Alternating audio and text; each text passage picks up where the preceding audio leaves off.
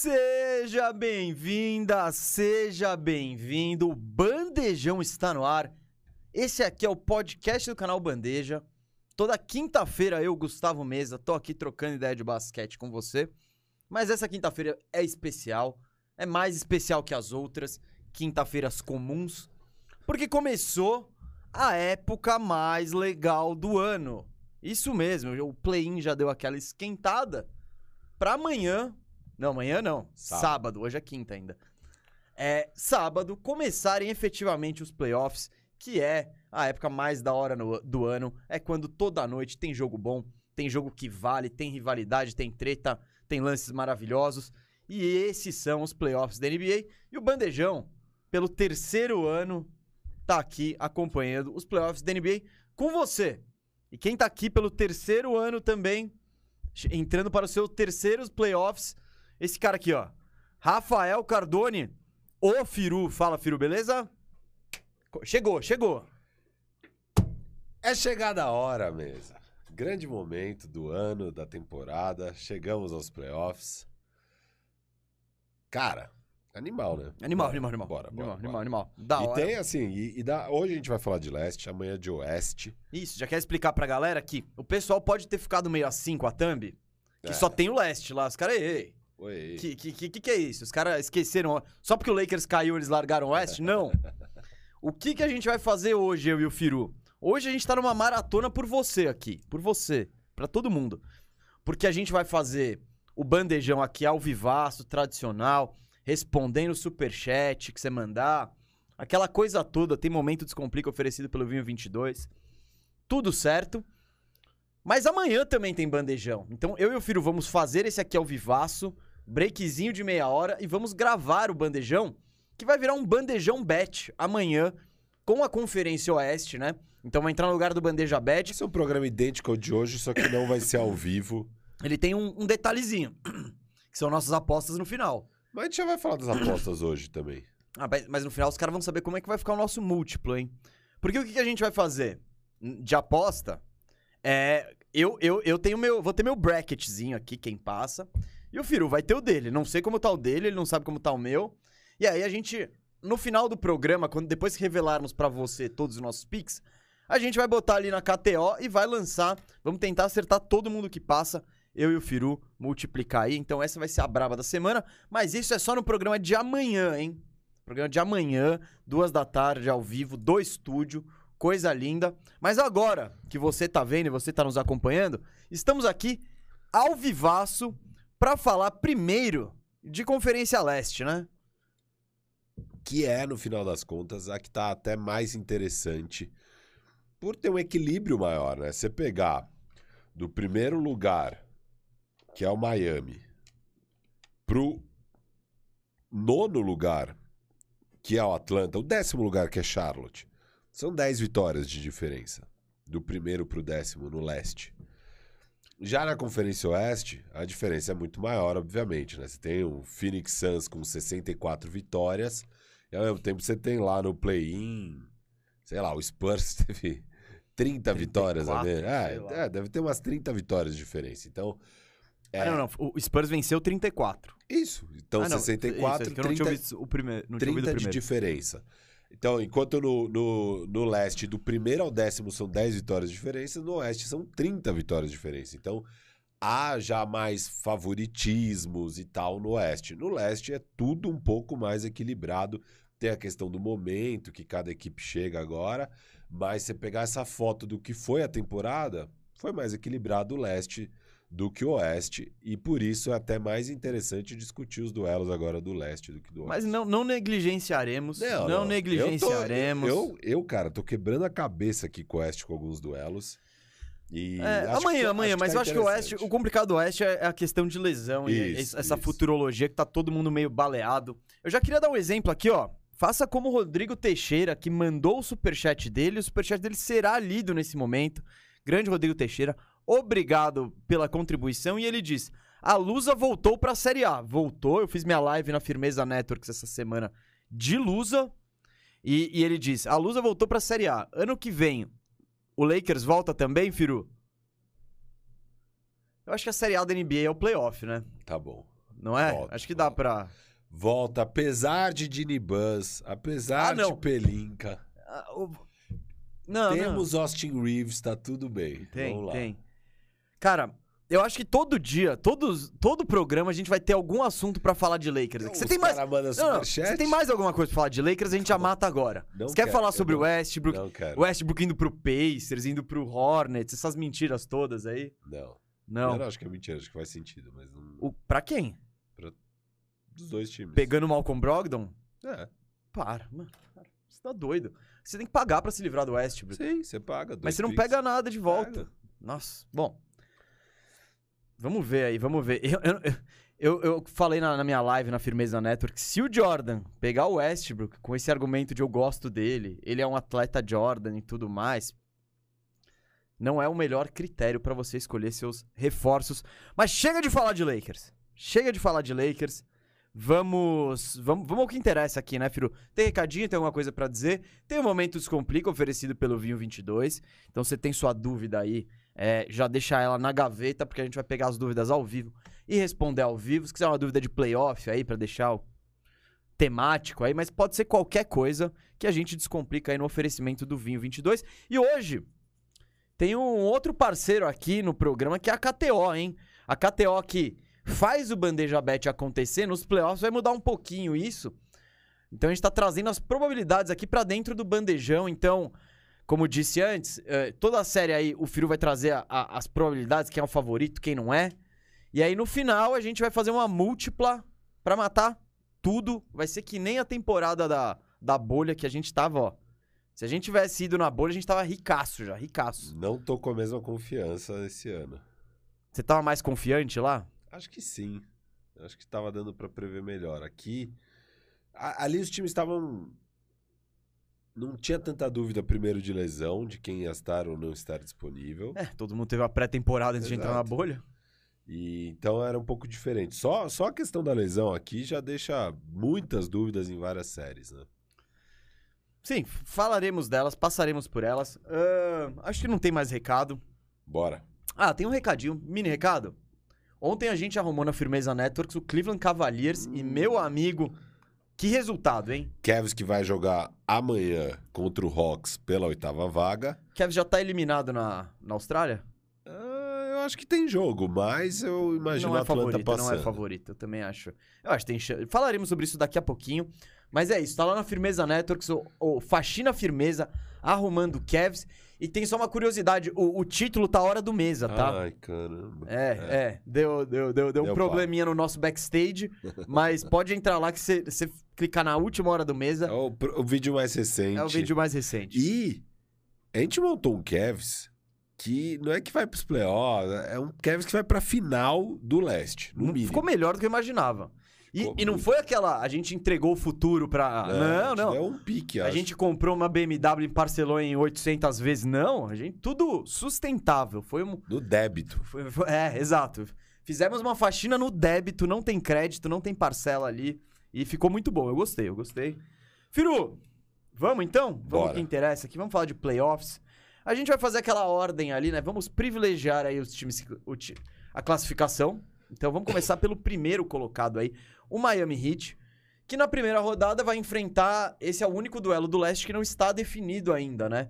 Tá- eh, o Miami Heat está esperando o vencedor de Atlanta Hawks contra Cleveland Cavaliers, né? O Cleveland Cavaliers perdeu pro Nets, o Nets garantiu a sétima vaga, o Cleveland Cavaliers ainda tem mais uma chance de se classificar para os playoffs, enfrentando aí o Atlanta Hawks, que deu uma sacolada aí no Charlotte Hornets ontem. Eu não vi esse jogo, você viu?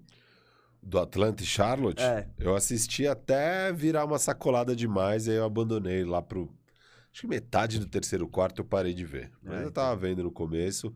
O Triang não tava numa grande noite, é, em termos de arremesso, ele tava bem mal, começou um de oito, sei lá. E, só que do outro lado, o, o, o Lamelo também não estava numa noite de glórias no começo do jogo.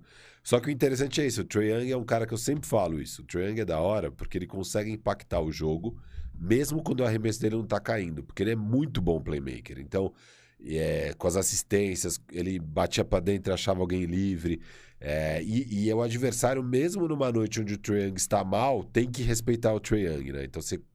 Não é que, ah, o cara Não, lógico, tá você mal. pode deixar ele livre. Isso. Você Então não pode você- deixar ele livre. é. ele é uma preocupação constante, ele pressiona a sua defesa e ele conseguiu impactar bem o jogo a gente mesmo numa do- noite É infeliz. o que a gente fala do Curry, né?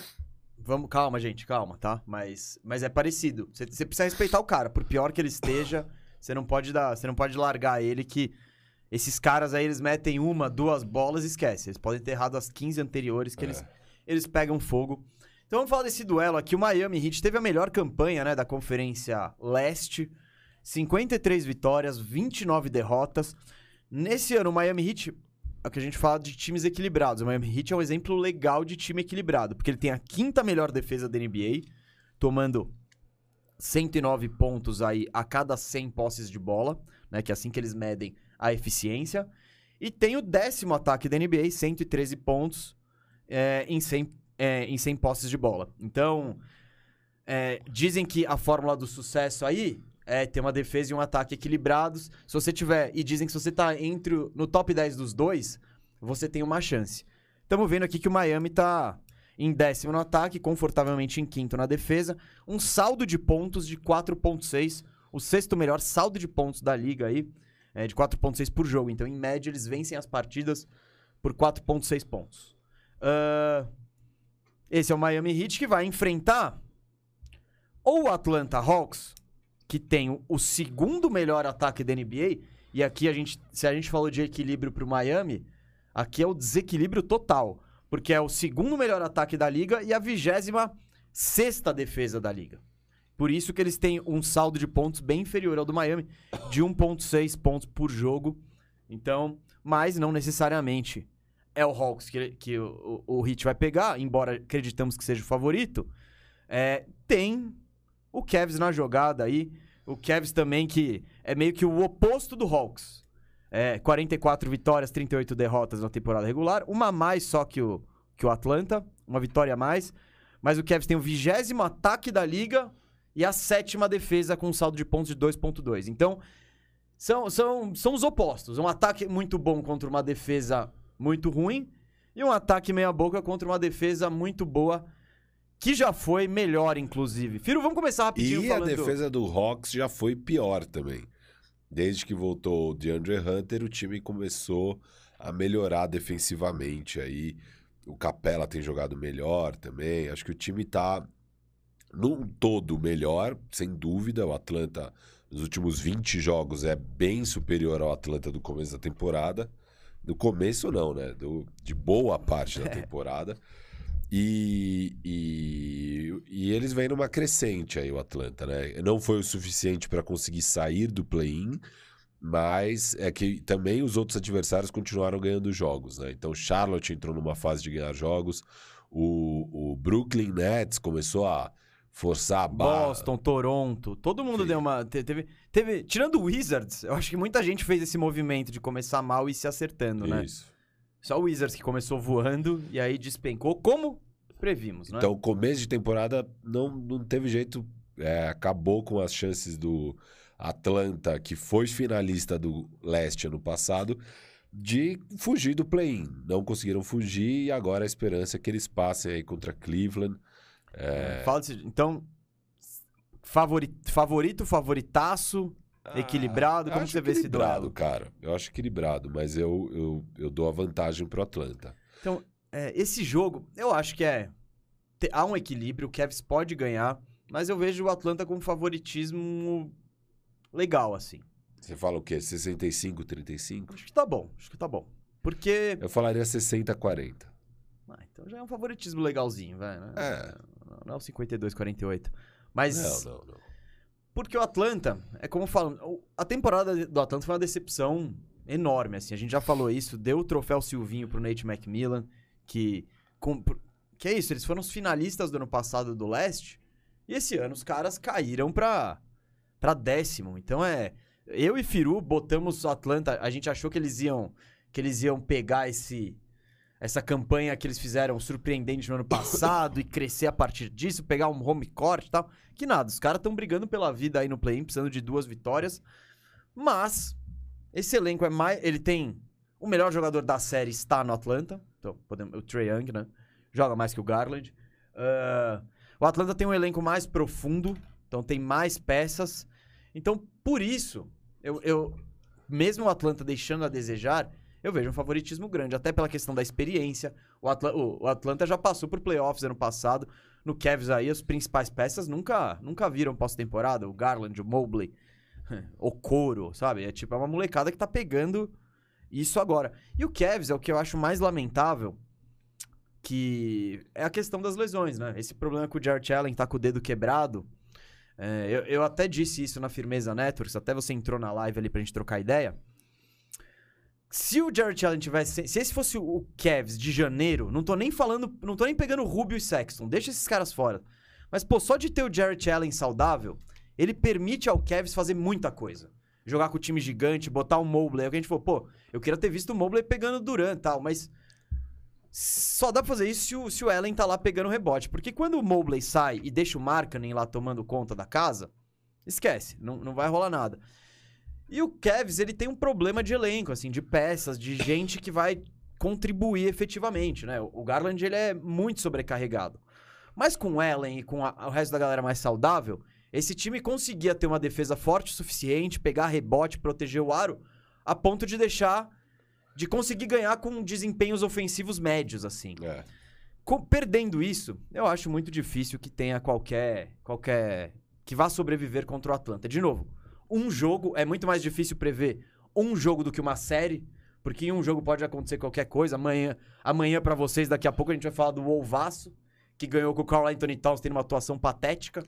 E todo mundo analisava esse jogo falando: ah, a chave pra vitória do, do Minnesota é o Carl Anthony Towns dominar o garrafão. Não, não, o que eu, é o que eu falei na nossa live, eu falei, ó, o Carl Anthony Towns eu acho que é o cara mais regular desse time. O Edwards e o D'Angelo Russell que são montanhas russas.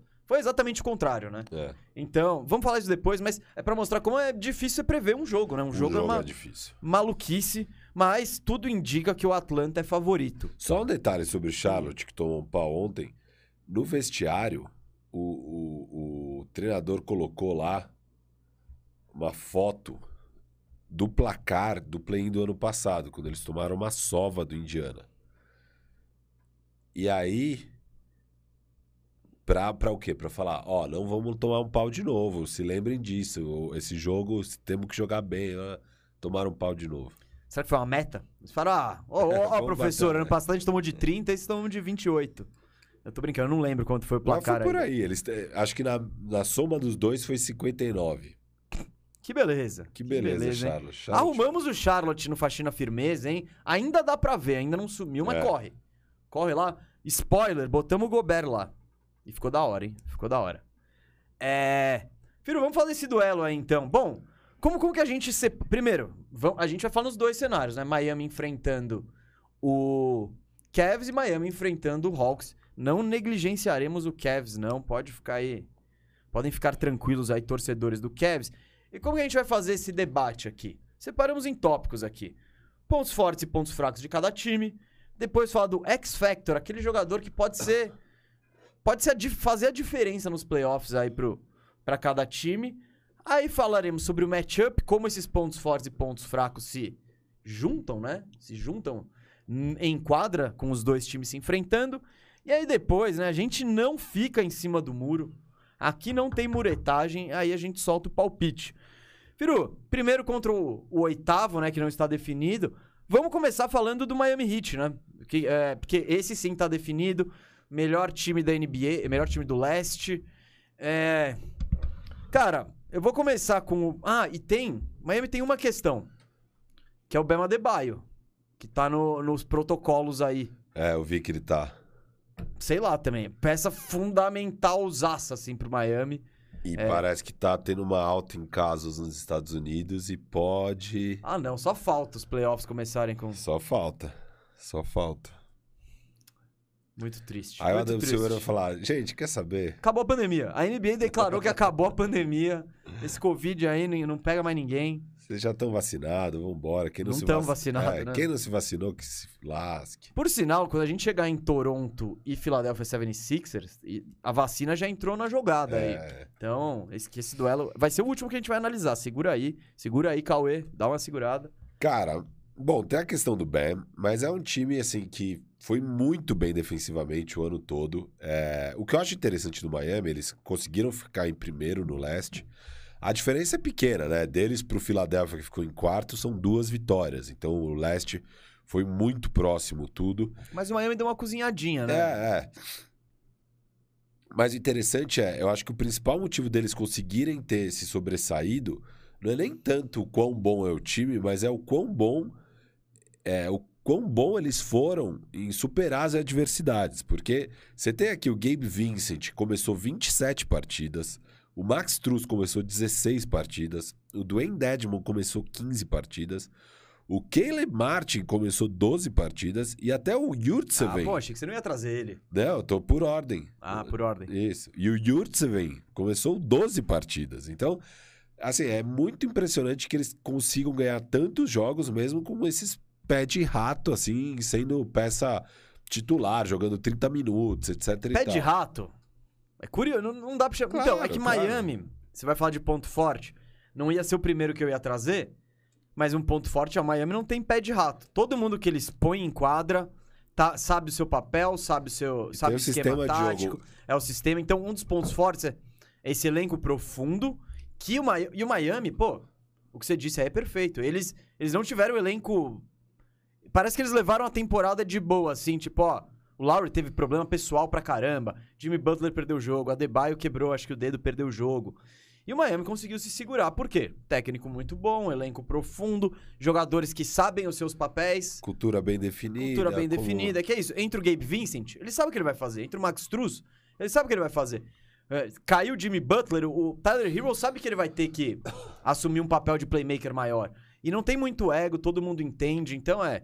Esse é um dos times do ponto de vista de diretoria. Apesar da treta que rolou, eu acho que é um dos times que isso tá mais correto e tá todo mundo mais alinhado. Então esse é um, é um ponto forte aí. Só que como isso foi um ponto forte pra temporada do Miami pra eles terminarem primeiro, ao mesmo tempo isso aí não traduz em playoffs. Porque não é... Não necessariamente. É, não, necessariamente não traduz. Você não vai usar 10 caras, sabe? Você não vai. Então, você- depende. É porque É. tem time que só tem sete caras que pode usar. Então eles, eles não vão. Se você Não, tem dez, claro. Você tem mais é opções. bom. Sim, é bom, tem lesões, tem coisas que acontecem, você acaba não ficando tão depenado.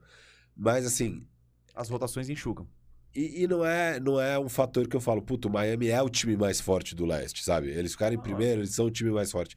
Não, eu acho que eles foram. os- Ele foi, foi o time que conseguiu navegar melhor as adversidades e que foi mais regular ao longo da temporada, mesmo com tanta adversidade. Mas agora, se pegar o time titular, o que vai para os playoffs, é um time que, assim, sem dúvida, é muito forte defensivamente. Eles são o terceiro time que mais faz o adversário cometer turnover. é, são o nono em rebote defensivo. É, décimo segundo em aproveitamento do adversário em field goals. É, então, assim, é muito bom. Muito bom. É, eles também... É, Tá, garranchão aí? 23º. É...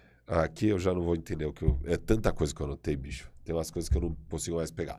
Mas, enfim, é uma defesa muito forte. Acho que a grande questão do Miami é o ataque. Eu fico até impressionado com eles serem o décimo melhor ataque da temporada, porque o ataque tem muitos problemas. Eu acho que, no fim das contas, é, o, o maior peça ofensiva do Miami é o Tyler Hero, vindo, vindo do banco e fechando jogos. É o cara que você confia mais para fazer uma cesta. E isso é um problema. Então, eu não. Tá, não eu entendo, eu concordo que é um problema de você não ter esse cara definido. Eu acho que é o Jimmy Butler. Mas tudo Mas bem. quanto dá para confiar no Não, Jimmy? então. Ah, eu acho que. Eu, eu imagino que, experiente do jeito que ele é, é o cara que se poupou e vai estar voando nos playoffs.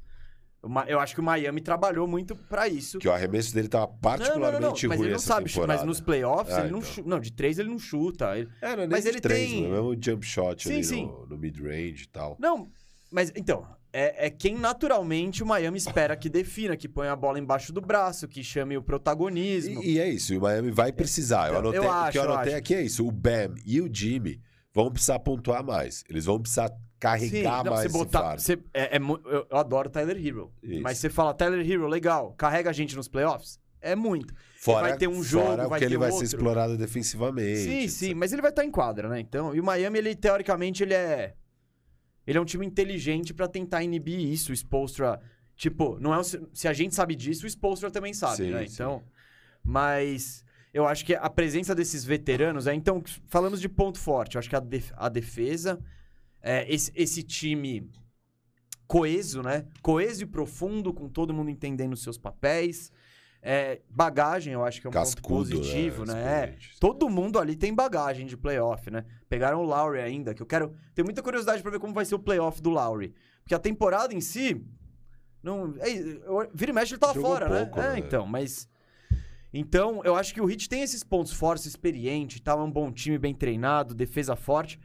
O ataque me preocupa mais. Essa questão que você falou, eu acho que é a minha maior dúvida em relação ao Miami.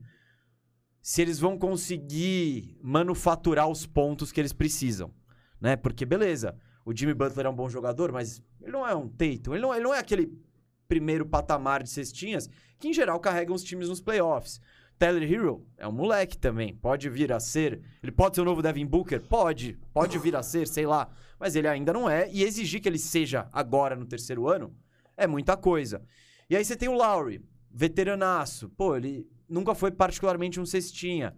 O Bam, que eu vou entrar, eu vou me aprofundar mais daqui a pouco. Enfim, eu acho que essa questão de fazer pontos pode ser o maior problema aí do Miami, contando que é playoff, as tem menos correria, as defesas estão mais bem postadas, você tem esquemas táticos desenhados pra você.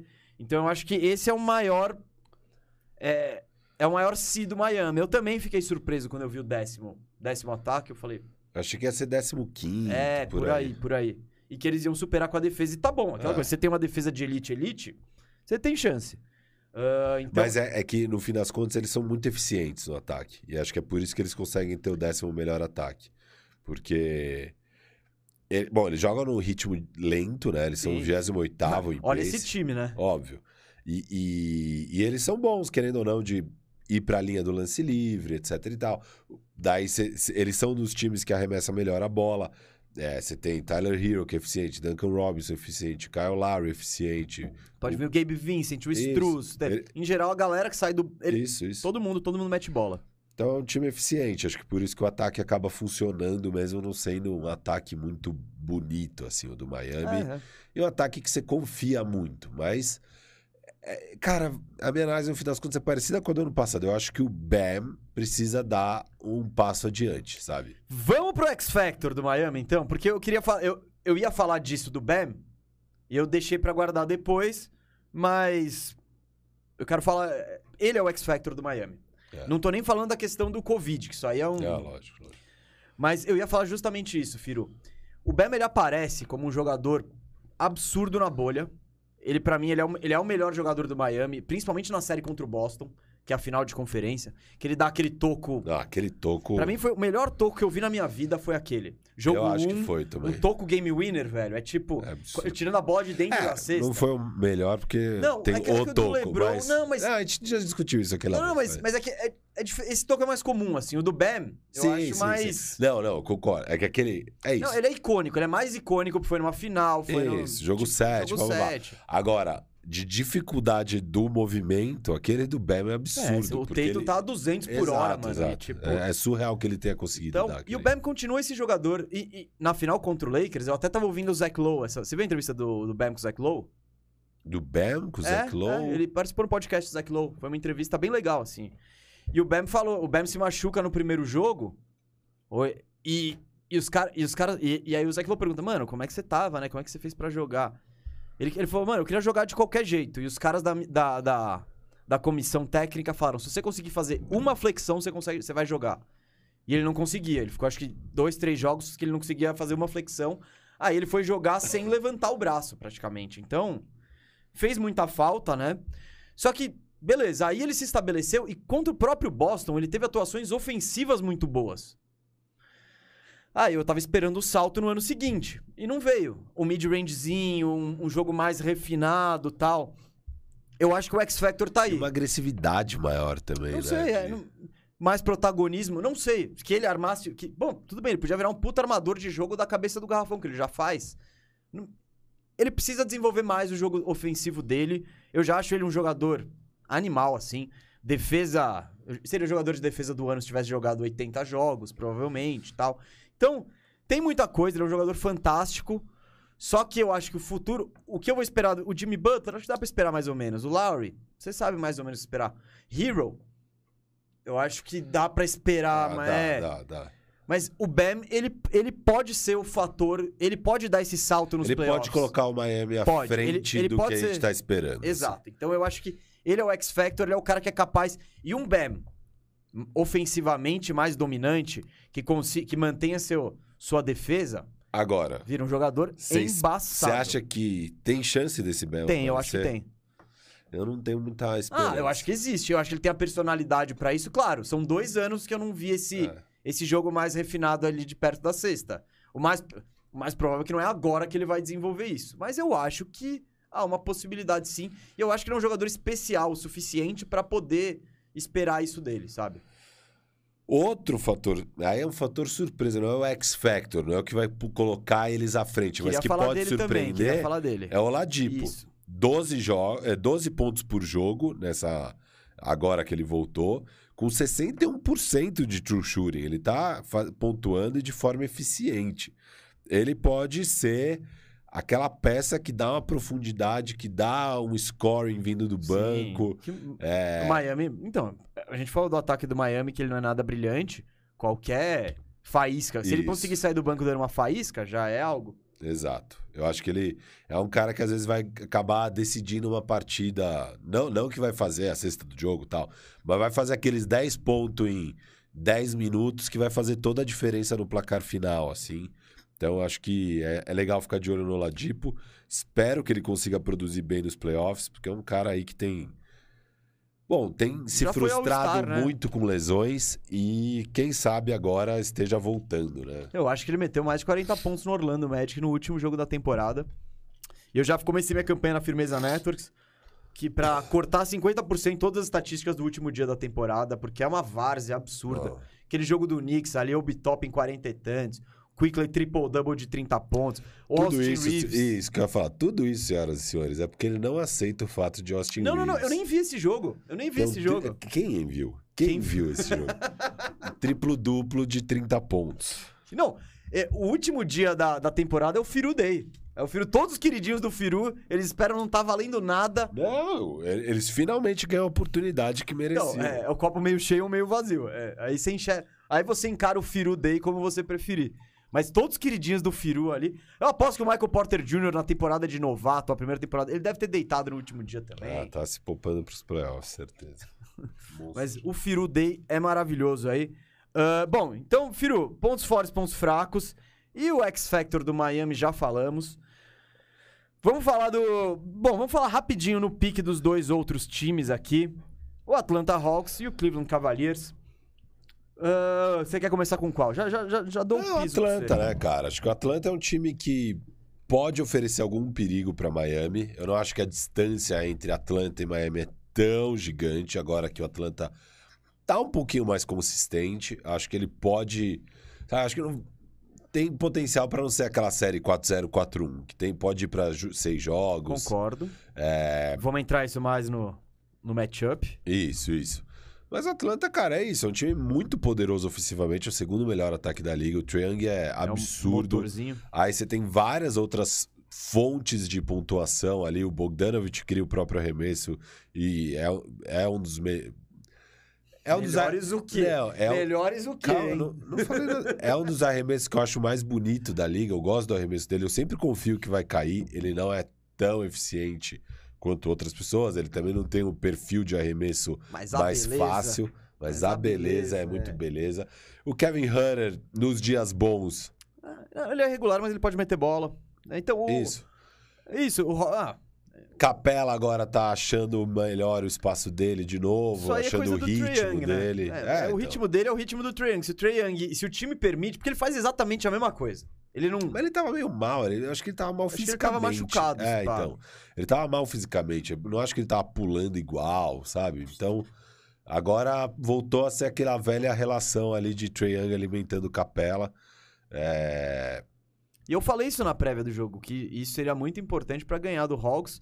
É o Capela ter um bom jogo e o Young conseguir romper essa barreira e alimentar o, o Capela, né? Eu acho que ele teve 15 pontos, 17 rebotes e tal. Mas é um time que defensivamente é muito fraco, né? Você pegar só, de, só o Young, que obviamente tem que estar em quadra, já é uma grande debilidade. O resto do time não tem grandes defensores também. O melhor agora é o Hunter. É, e é um time que Eu história... diria que é o único. Se você, É o único, se você é. tirar os pivôs, que o Okongo e o Capela, que eles são bons, eles fazem. O Congo é bom, né? O Capela... Ah, o Capela, proprio, ele é honesto. É, o- ok. Não, mas não é, não, é, não é uma debilidade. Tá. Tipo, você não vai explorar o Capela, falar, ah, É, vamos explorar. Tá. Tirando esses caras, o- eles só têm o Hunter de bom defensor, porque todos os outros caras no elenco são defensores ou médios ou abaixo, ou terríveis, sabe? Tipo, É. então. Exato. Não à toa a 26 É, os- defesa esses da números estão muito todo claros, ano é a né? mesma coisa e tal. Então, você não tem nem muito o que analisar, assim, de... É, de- é que tem umas coisas, por exemplo, o, o Hawks ele é terrível, né? Eu tava ouvindo a prévia, acho que o próprio Zach Lowe e o Arnovitz falando, da transição defensiva do Hawks. Que não tem por que eles terem uma transição defensiva É ruim. esforço, É né? esforço. Tipo, a gente vai chegar no dos Sixers. O Sixers, pô, ele tem um Embiid pra voltar, o Harden, tá ligado? Você imagina uma transição defensiva ruim ali. Nesse time, não. Todo mundo jovem, todo mundo rápido. O seu pivô não é o Embiid, é o, é o Capela ou o Congo, que são rápidos. Então, você... É muito coletivo, é muito vontade. E isso pode diminuir nos playoffs. Deveria tender a diminuir, né? Que você tá jogando sua vida. Mas a defesa deles, é você falou muito bem, não tem não tem caras bons. E aí a gente fala de, de marcação e tal. O Hunter, ele é muito versátil, ele meio que pega todo mundo. Mas se você tem. É o cobertor curto, você põe ele em um cara, ele não tá no outro, né? Então depende muito de quem você vai enfrentar. É, Já, já, já, já falamos do Miami aí.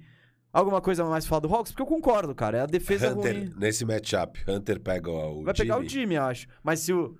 e o Hero. Ah, Hurter. O Hero, você, vai, você precisa de um cara que.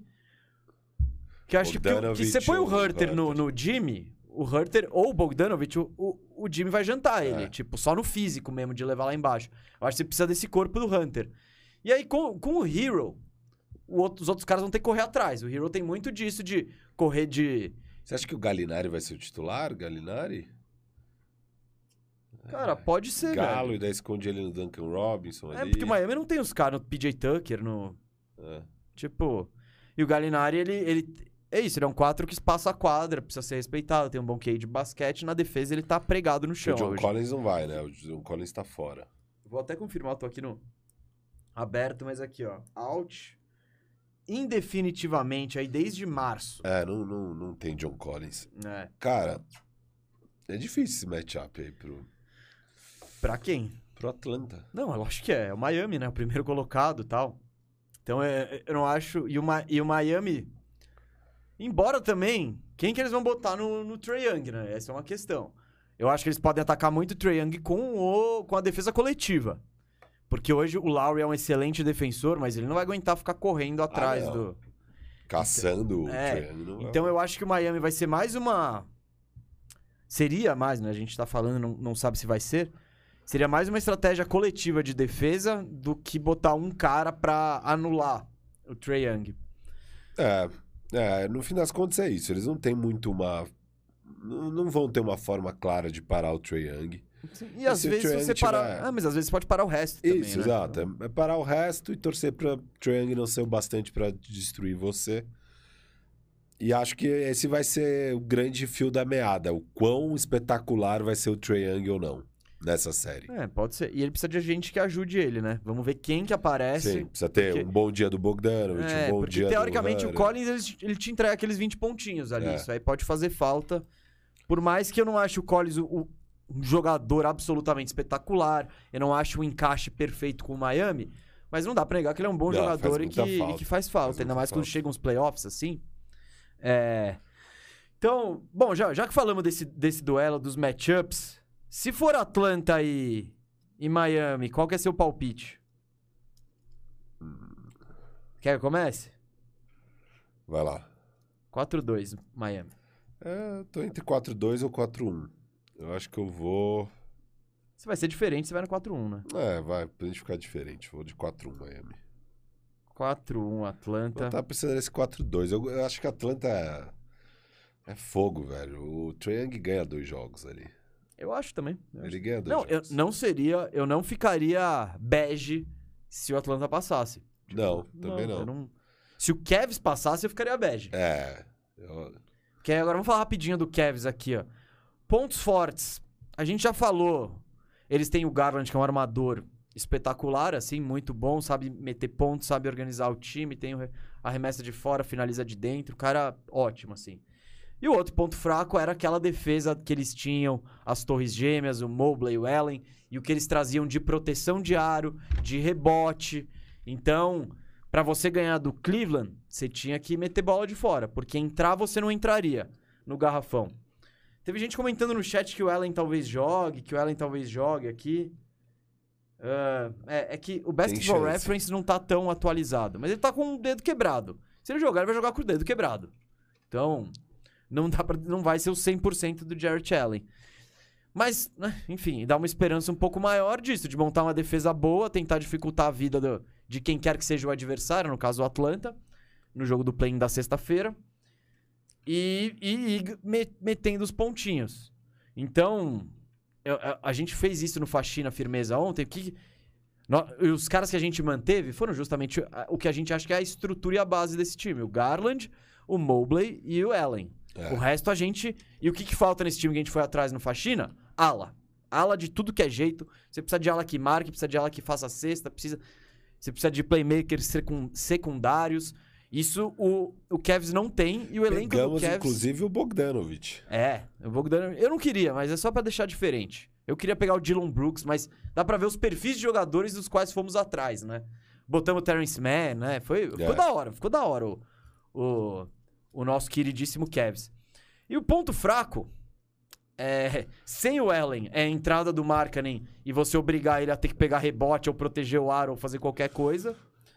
Ah, e você, você não tem esses alas que metem. Ah, e o elenco tá curto, né? Tá curto, cara? tá curto, Pô, tá curto. machucou o Rubio, machucou o Sexton, machucou o Allen. Não tem jeito. Já era curto, agora tá curtíssimo. Você tem que jogar vários minutos de Dean Wade, Cedi Osman, etc e tal.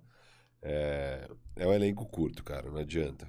É, então. então é... E menos experiente, né? Você pegar. Isso, isso. Bo- be- bom detalhe. É, você pegar. Por isso que eu acho que a Atlanta deve passar do Cavs, assim. Eu acho que faz diferença. Os caras já foram pra final de conferência. Você pega um duelo, assim, é um jogo, você tem que arrebentar. Eu acho que eles conseguem entrar no clima mais necessário para esse tipo de partida. É, Vão conseguir executar melhor nos momentos mais difíceis desse tipo de partida e tal. Então, por isso que eu confio mais no Atlanta pra esse jogo. Também. Bom, vamos já passar de Cavs aqui. Bom, se for Miami Cavs, É. quanto? Você quer falar isso primeiro? Eu tô pensando em mudar o meu do outro, mas Miami Você quer ir Cavs. 4x2 no outro? É, Vai no 4x3, então. Tá, 4x3. Eu vou Miami. Vamos respeitar. Eu o... acho que tem mais chance do 4x3 do que do 4x1, se bobear, viu? É, eu vou respeitar o atual finalista Isso. aí, 4x3. Se for o Cavs, eu acho que eu vou no 4x1, cara. É, Eu vou te copiar. Que era o palpite que tava na minha cabeça aqui. É, um joguinho ali, é que o Miami a bola não cai, o Garland É. tá bem. É, um jogo que o Garland... É tipo aquele jogo que o Boston ganhou do Nets ano passado, sabe? Jogo 4, que É. não. Aí a gente fecha em casa e tá de boa, todo mundo fica feliz, a gente ganha mais uma bilheteria. Mas não, não, não vai ter uma série assim, acho que contra o Cavs. Claro, se o Jarrett Allen volta igual antes, tal, com o dedo robótico dele ali. Beleza, aí É vai ser- difícil de Aí ia ser- acreditar. Aí seria aquela coisa. O Cavs 100%, o Cavs de janeiro, eu acho que seria uma série bem interessante. Até placar baixo. Parecido, É. né? Tipo, dois times que você confia muito na defesa e pouco no ataque. Exato, ia ser uma série que eu particularmente curto, essas séries de pouco ponto, muito brigada, assim, rivalidades e tal. Mas. Beleza, ambos fomos de Miami em qualquer cenário. Então, ah, fala. Ah, não, esse não tá na KTO ainda. É, você não tá. É, é porque, porque não está definido. Os confrontos não estão definidos, né? Ó, Então, KTO tá com. Você vai ali em NBA, apostas de longo prazo, eles estão com cacetada de apostas. Você tem, você já pode apostar no é, Finals MVP. ah, é? É, já tem odds pra. tem odds assim, ó, pros jogos, tipo, quem passa. Aí tem odds do tipo, Quem passa em 5, após quatro jogos, qual vai estar o placar? Se vai ser Ah, é? 3x1. Após três jogos, quanto que vai estar o placar? Tem, tem apostas do. Óbvio, de qual o placar certo da série, afinal, se é em Em quatro, 4, em cinco, 5, em seis, 6 ou 7. Então tem todo tipo de aposta. Tem até handicap também. Ah, eu acho que vai dar Boston e eles ganham com mais de um jogo de diferença, sei lá. Tem, tem umas coisas assim também. Tem, enfim. Tá bem Tá legal. completo, tá tá completo. bem legal. E óbvio, né? Você entrar na. No- cada na jogo. partida individual vai jeito. ter, vai ter o que a gente sempre mostra. aí E já cada- tá lá, viu? Os jogos de sábado já estão lá pra você Os entrar. definidos, né? É, então eu vi que o over-under, por exemplo, do Spider tá em 26,5. Já fiquei tipo, uou. Brilhou o olho aí. Brilhei até pra entrar embaixo e já ir pro 30 e poucos lá, porque é o Spider, playoffs. Então, não sei, né? Isso aí é. Teoricamente, teoricamente é assim, mas esse ano o Jazz. É. Mas também tem a questão do Luca A aí. gente vai falar disso. vai falar disso. Amanhã. Amanhã, amanhã pra vocês, a gente, eu e o Firo vamos falar hoje mesmo. Mas vai ao ar amanhã. Qual é a outra série? Ah, vamos pra série. Acho que agora é a mais hypada. Ah, boa. é a mais ah, hypada. tá indo 1, é, 2, 3, 4. 3, 4. É preferência. O Miami foi primeiro. Essa ele- é a grande série, né, mesa? Essa é a grande série. Quer dizer, na questão de hype, rivalidade, pô, tudo, tu sabe? Ah, é a grande Interesse. série. É a grande série. interesse que é. Dos playoffs, não só do leste. É a grande série dos Na playoffs. primeira rodada. Isso, óbvio. Não, né? do jeito que é, não, né? a final vai ser mais interessante. Não. Mas, tipo, desse primeiro round é o grande jogo, né? Grande jogo. Então vamos apresentar as equipes aí, ó. Em segundo lugar do leste ficou o Boston Celtics, que não teve medo de, de ficar em segundo e ter o risco de pegar o Nets, como acabou rolando. O Boston, cara, o Boston teve uma reviravolta essa temporada, porque eles começam mal pra caramba, pressão e não sei o quê. Aí vira o ano, bate janeiro, sei lá. Mano, água pro vinho, e meu Doca dá um jeito no time. A defesa fica historicamente boa, porque o, o- o Boston aqui, ó, ele tem a segunda melhor defesa da NBA, mas vale lembrar que eles começaram mal, então isso prejudicou os números dele. Se pegar só essa fase favorável, é tipo, é historicamente bom, assim. É, um, é um número absurdo. E o ataque, de novo, falamos do equilíbrio no confronto anterior, como é importante para uma equipe se equilibrar defensiva e ofensivamente. Caso do Boston, segundo, segunda defesa, sétimo ataque, tá com um saldo de pontos aí de 7.5, que é o segundo melhor da NBA. Nessa reta final, o Boston não só ganhava, ele atropelava, vários de trucidava, 20 é, pontos, então tal. jogaram lá em cima aí. E o Boston terminou aí com 51 vitórias, 31 derrotas. Esse é o time do Ime Udoka, que vai enfrentar hum, hum, um time que o Firu ama também. Você ama, né? Eu amo todos, você sabe. todos. vai enfrentar o Brooklyn Nets, que é o time mais... É um dos times doideira aí, né? Você não sabe, escalações, milhões de escalações. Teve a temporada que o Harden começa sem o Kyrie que não quer tomar vacina, o Harden tá lá. Aí o Harden fica pistola. Aí eu vi hoje uma matéria do que falou que o Duran ficou tava tava pistola com o Harden, porque ele se apresentou fora de forma. E não com o Kyrie, que nem se apresentou pra jogar. É Doideira. Mas enfim, rolou essa troca maluca. Chegou o Ben Simmons. Ninguém sabe se o Ben Simmons vai jogar. Ali uma matéria que ele talvez jogue no jogo a partir do jogo 4 ele consiga jogar. Ótima ideia. Não, exato. tipo, Irado. Ei, você que tá sem, sem muita confiança aí, que tal estrear no, no pá num jogo eliminatório, hein? Então, e o Nets teve essa temporada maluca tal, mas aos trancos e barrancos chegou nos playoffs, sétima posição aí. Ele na temporada regular teve 44 vitórias e 38 derrotas. E esse retrospecto positivo é muito por conta do Kevin Durant. Quando o Kevin Durant tava mal, o time não ganhava, o Kevin Durant volta, o time fica muito mais competitivo. Firu, Cara, quer começar em que time? Não, Pontos é- fortes de que time? não, calma aí. É muito legal a história desses dois times, Ah, né? tá, Porque, quer sim, é- Panorama. ano passado eles se enfrentam também no primeiro round. A gente até já comentou aqui. O Boston é o único time que enfrentou o Big Tree. A dinastia mais curta da história. É. Então, aquele Big Tree, meu Deus, sei lá o quê, o Boston enfrentou. O Boston entrou pelo play-in, entrou em sétimo lugar, eles inverteram o papel, Parece né? que o jogo virou. Dessa vez o. E, e o Brooklyn estava em segundo. Dessa vez é o Boston em segundo, com o Brooklyn vindo pelo play-in pro sétimo lugar. De novo, eles se enfrentando no primeiro round, só que dessa vez o Boston jogando um basquete muito melhor do que ano passado. É, E o Brooklyn no foi- ano passado, aquele. aquele aque- o Brooklyn atropelou Boston. Foi 4x1. Foi 4x1, o Kyrie Irving limpou o pé no símbolo do Boston Isso, ali. então aí já vem essa parte muito legal, né? Porque o Kyrie limpa o pé e logo depois se lesiona. Aí eles falam que é a maldição do. Tem radar bandeja disso. A maldição do. Qual é o nome? Luck? Lucky. A maldição do Luck, o, o Leprechaun lá da, do, do Boston. É, e, e- e- e ano passado é, foi esse 4x1. Boston, então, foi uma campanha 50%, né? 36-36, enquanto o Nets passeou lá na Conferência Leste, 48-24. Lembrando que eram só 72 jogos ano passado, né? É, nesse ano, Boston, como o Mesa falou, começou muito mal, né? E, e- e o Brooklyn Nets começou muito bem. Então, eles não só inverteram o papel em relação ao ano passado, mas eles inverteram o papel em relação ao começo desse ano, né? Até o Natal, o Nets era o líder do leste, estava em primeiro lugar e parecia que ia tudo de vento em polpa, igual ao ano passado. Isso, aconteceu, rolou um pequeno detalhe que chama-se lesão do Kevin Durant. Exato. Aí o time começa a despencar na tabela, o Harden começa a ficar pistola de ter que carregar os caras sozinho, o Kyrie volta no meio, aí o Kyrie e o Harden Acho não que se só picam. piora a situação. É.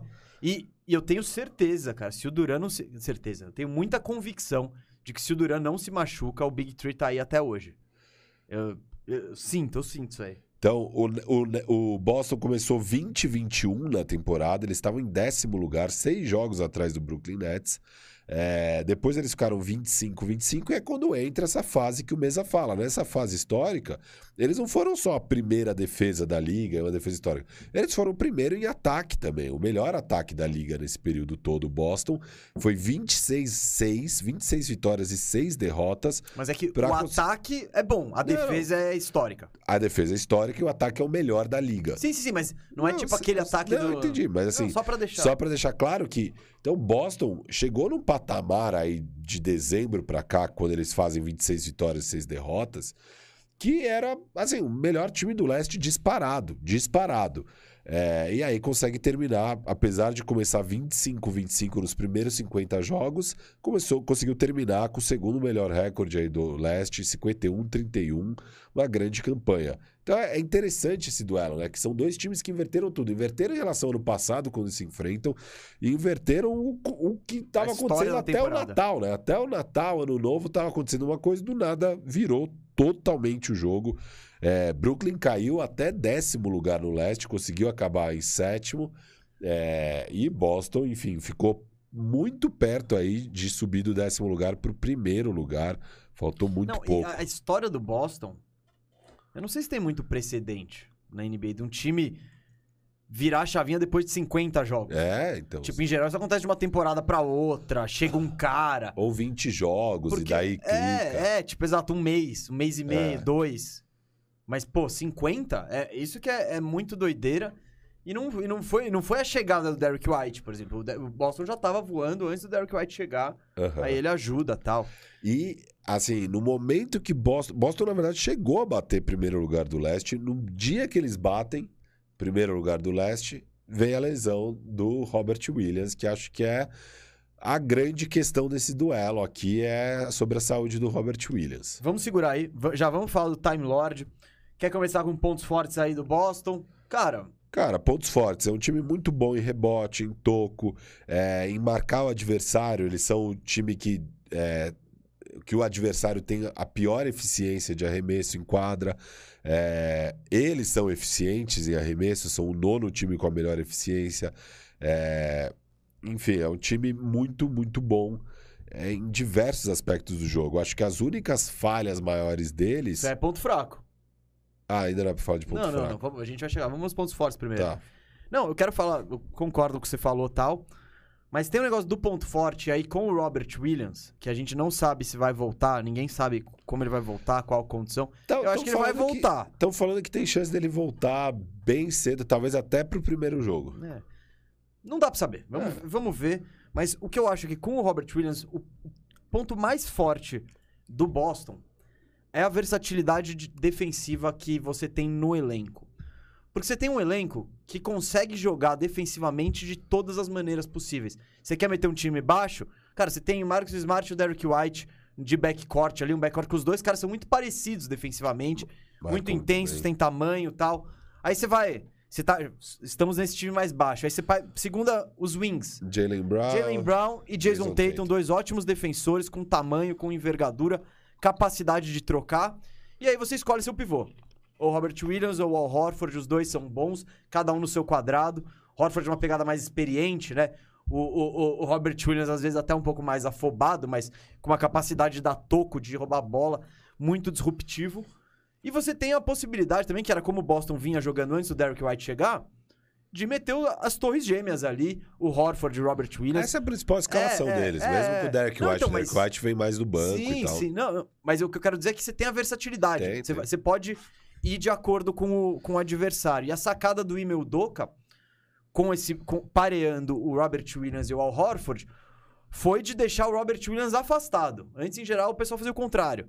Agora não, é, é- quem pega o pivôzão é o Horford. O que, que o Robert Williams faz? Cobertura. Ele é o help, e- e- exato, ajuda. ele tá olhando o cara encostadinho na linha de três. Se precisar ir buscar o cara, ele busca, mas ele tá sempre com o olho em proteger o garrafão, em fazer a cobertura. Então, você tá falando de um elenco. Seis caras são bons defensivamente, alguns excelentes. O Smart candidato aí a jogador de defesa do ano. Robert, Williams, também, seria, né? E vai aparecer em times de defesa aí. Então, não é só um time bom defensivamente, que, por exemplo, é que nem o, Jazz. O Jazz é bom defensivamente, mas eles têm um jeito. É, esse é versátil. Esse não. Pô, não deu certo. O Email, e o Email Doka é, trabalha muito bem isso. Então eu acho esse o principal ponto forte do Boston, essa defesa absurda e versátil. E claro, também tem que citar o, o Tatum e o salto que ele deu, né? Enfim. Te- Principalmente como playmaker. é, precisa ser notado. Eu até coloquei ele em quinto no MVP. Tatum aqui tá chutando. Aqui, ó. Média de 27 pontos. é, chutando 45 de quadra, 35 de 3, enfim. 4.4 assistências, que é legal. Ele, salt... ele tinha 3.5 no ano passado. Enfim. É, só pra citar o Jason Tatum, mas o Boston, ponto forte do Boston é a defesa e a versatilidade que ela tem. Você ia falar do ponto fraco, alguma coisa? Não, é, é um time que eu acho que ainda não tem aquela experiência de ir pra linha do lance livre quando precisa. É um time que vai pouco pra linha do lance livre. É, E, e é- é, acho que esse é o principal ponto negativo que eu vejo dos números deles, de tudo que eu analisei, assim.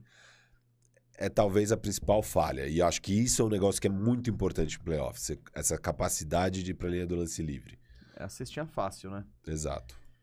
Cara, no Boston tem uma coisa que me preocupa, que é o, o quem vai ser o segundo cestinha do time.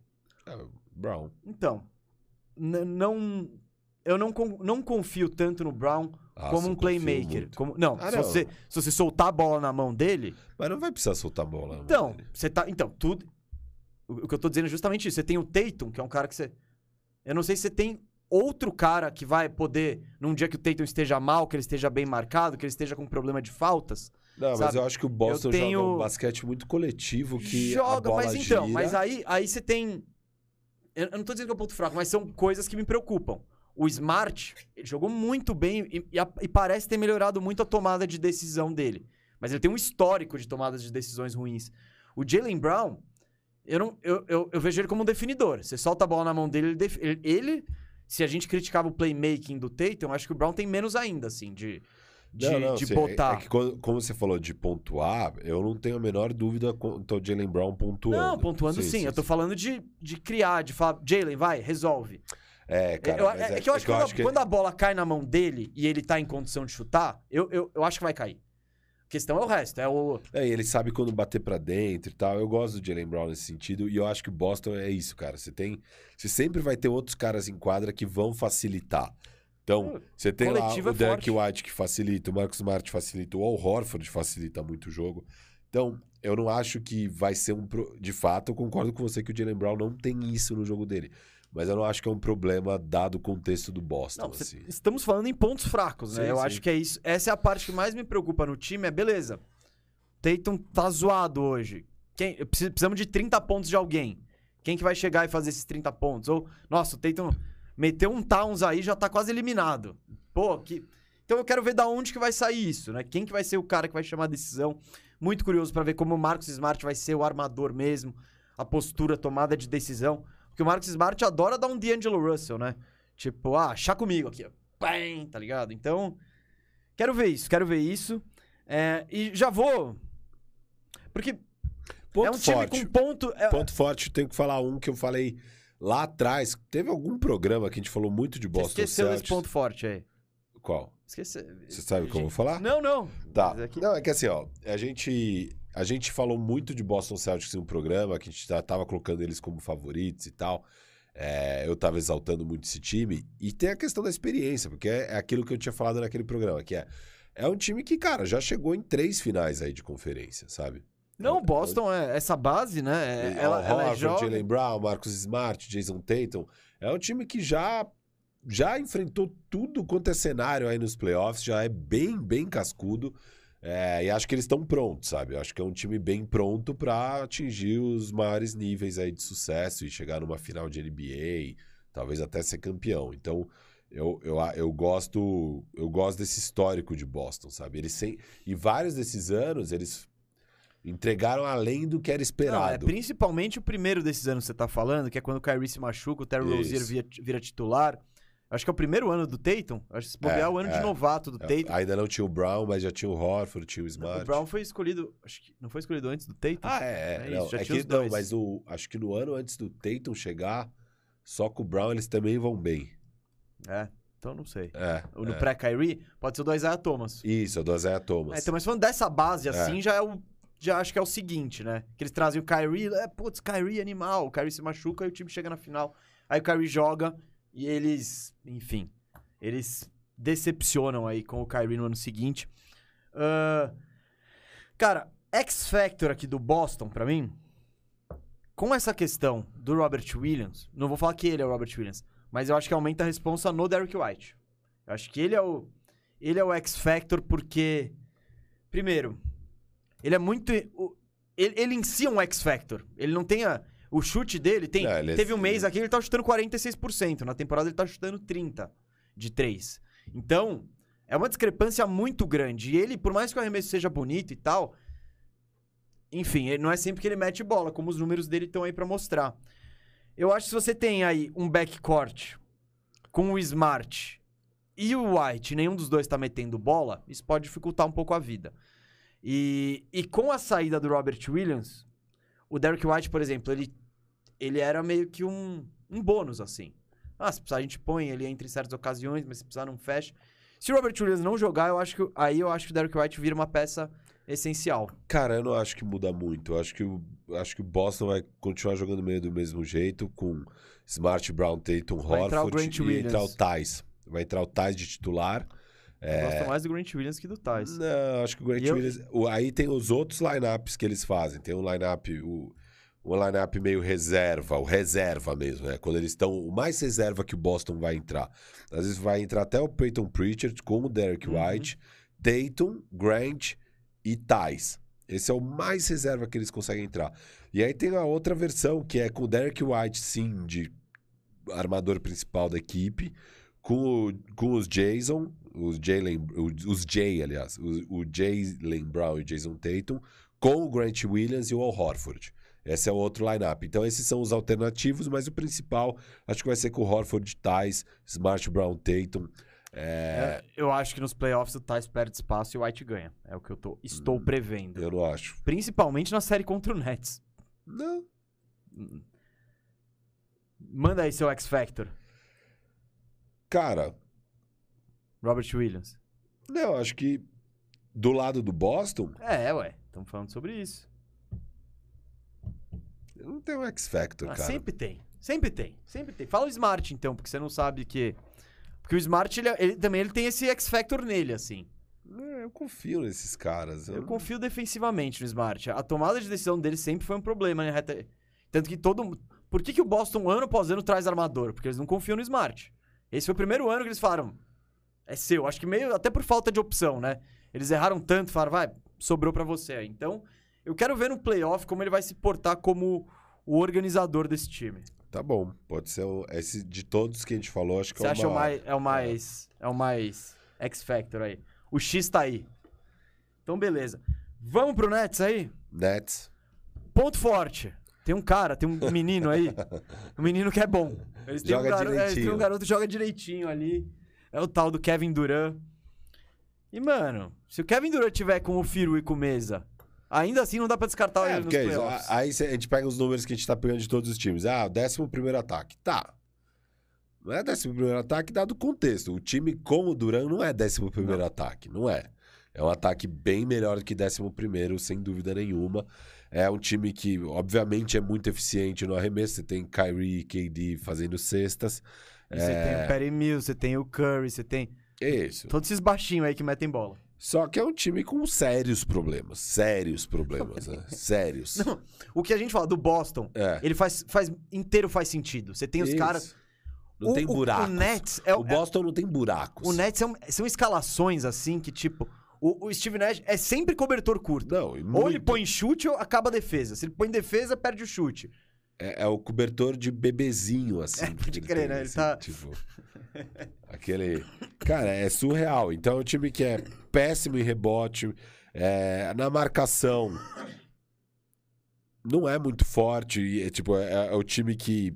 Um dos que menos causa turnover ao adversário. É, Não pega rebote. não pega rebote nenhum.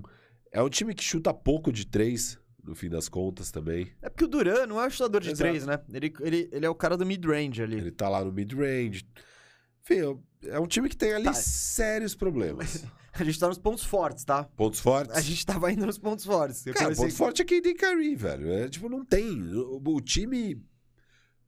Gente o ponto que- forte é, é um ataque absurdo. Se, É, se eles botarem é. o que eles têm. Você pensa no. Não, é. a- se você bo- E eles põem esses esse time doideiro, às vezes, que é com o, o Perry Mills, o Curry, Isso. Kyrie e Duran. Você tem quatro chutadores absurdos, assim. E aí você tem um Dragic vindo. Se o Cam Thomas tiver, tiver pegando fogo, põe o Cam Thomas, mas. Só que todos esses caras que eu falei Negativo. são, são baixinhos e são, são pontos negativos na defesa. Tirando o Durant, tá? Mas o Kyrie, Mills, Curry, Dragic, Cam Thomas. Sua defesa. Tá. É complicado, é complicado. Mas é um ataque de elite. Se você esquece a defesa e põe esse time em quadra, Sim. do outro lado, é. Então, o Nets, eu acho que a estratégia do Nets vai ser tiroteio. Vamos tentar fazer mais ponto que a geral e, e acabou. Com Boston, é difícil isso rolar, né? Porque a defesa deles tem tudo pra diminuir um pouco a pontuação. Mas, mas bom, estamos nos pontos fortes. Eu acho que pontos fortes, o ataque, é chute quando o seu time tá com os chutadores e você ter talvez o melhor jogador do mundo, é, que é o Kevin Durant ali, o top 2 hoje. Vai botar o Luquinha antes, mas tudo bem. Top 5, sem dúvida. Não, top. Então, exato. Ele tem, tem esses caras que todo mundo quer ter nos É, é playoffs. surreal. O Kevin Então- Durant é surreal. É um cara que você tem que respeitar e que ele de fato pode ganhar a série sozinha. Como a gente viu que ele quase ganhou do atual campeão, Isso. praticamente sozinho. Ele- era ele com o Harden manco. Não, e ele jogando Kyrie. 48 minutos. Aquele jogo, acho que é o jogo 5, que ele, Ele joga joga 48. 53. Mano, Naquele jogo, jogo 6, eu acho, ele joga 53 mano, minutos. é absurdo. E o, e- e o Duran, o Duran tem um negócio que é todo chute que ele dá, você acha que vai cair. É, Porque, e é o que eu falei, teve um levantamento lá de não sei em quantas tentativas e tal, mas ele era o segundo pior da NBA em qualidade de arremesso. Significa que ele arremessa as bolas, é o segundo cara que arremessa bolas mais difíceis. Só que pra ele, pra estatística é uma bola difícil, o marcador tá perto tal. Só que pra ele, ele tá na meia altura, o braço tá lá em cima, tá- então não... Enfim, esse cara é sinistro, é, é difícil você apostar contra ele, mas vai saber se faremos isso daqui a pouco. O Boston tem ponto fraco? É, não muito. O que eu acho é essa falta de um cara que consiga, é, de forma consistente, pegar essa cesta fácil que é o lance livre, sabe? Eu acho que esse é uma questão pro Boston. Tatum e Brown. Teriam que ser eles. É, mas eles não são Então, tão. Eles não, Não, têm é, muito é uma parte pra desenvolver É, no jogo, isso, porque eles isso. têm as ferramentas físicas e atléticas. A superestrela precisa ter isso, né? É, Aí quando chega nesse patamar, a galera fica chiando, tipo o Embiid. Ah, mas também só bate lance livre, Não, sei lá quem o é a galera? Não, Galera. pessoal, não a Galera. gente, obviamente. E faz parte do jogo. ó. O- cara tem que ser parado com falta e você entende isso. Você entende que se você fizer certa coisa na quadra, você vai sofrer uma falta. E fazer, sofrendo a falta, você vai pro lance livre. E é uma bolinha de segurança. Eu acho que falta um pouco isso pro Boston. Mas, cara, é assim, é um time com pouco buraco. É o time que menos tem buraco, assim, de todos, eu acho. É, é o Boston. É um time Não, eu bem acho também. redondo, assim. É, É um time eu que acho que o não teto tenha- não seja Isso, absurdo. eu acho que é um time que talvez não tenha aquelas grandes virtudes bizarras, que nem eu, eu tenho Kyrie e KD no meu ataque, mas é um time muito bom, tem vários pontos positivos, só que não tem ponto fraco, assim. Tem, é- Não, eu concordo, é- concordo. É um time muito equilibrado, mas a gente vê isso. A, o- a defesa é a segunda da NBA, o ataque é top 10. Então, tipo, é um time completinho. Talvez não tenha tanto brilhantismo. Mas não é isso. Não tem o Big Three que vai É. vender tênis, cada um tem o seu tênis personalizado. Não tem isso. Mas é uma equipe. O Nets É, tem. não, O Nets tem o os caras com o tênis, com tênis É. feitos pra eles e O melhor tal. e hype. jogador é o Tatum, que agora talvez a galera esteja começando a colocar ele como top 10 da NBA. Mas até então ele não entrava nos top Hum, 10. trava no top 15. Ele era um borderline. ali. Isso, border, mas tipo, nunca virou um consenso Ele entrou, ele, ele, é foi top nosso 10. do- top, tipo, top 12 quando a gente fez no começo da É, ele temporada. foi não 11, foi? 12, por É, aí. então, então ô, o Gibran, valeu pela contribuição, hein? Não mandou pergunta, mas valeu pela contribuição. É, Pontos fracos do Nets. Esse elenco bagunçado. Ou você tem defesa, ou você tem ataque. Ou se você quiser rebote, você põe o Drummond, mas aí você, você tem tudo que Sua o Drummond traz. É, não, não fica bizarra. É, Fica bizarra sem ele, inclusive. também. A Então, defesa é bizarra. É bizarra. A é defesa bizarra. é Não, bizarra. a defesa, é, o O Brooklyn... seu único marcador decente é, É o Bruce Duran. Brown e Duran. É, o Duran, eu, eu- eu já falei, eu Isso, achei ele isso. muito bom defensivamente. Só que é isso, o cara que rompeu o Aquiles vai ser mais um playoff dele jogando quase 48 minutos. Não, não, não, e- tem outra alternativa. E E, assim, ó, marcando os não caras só bons. isso, mesa. Nos últimos oito jogos, Brooklyn Nets estava em décimo e precisava ganhar os jogos. O Duran vem nesses últimos oito jogos jogando 41 minutos por jogo. E com ele em quadro, o Brooklyn Nets é mais oito pontos por partida. E sem ele é menos quatro. Então, nos sete minutos sem ele, o Nets toma quatro pontos. Só que nos Perde por 41. 4, não é toma 4, perde por 4. Isso.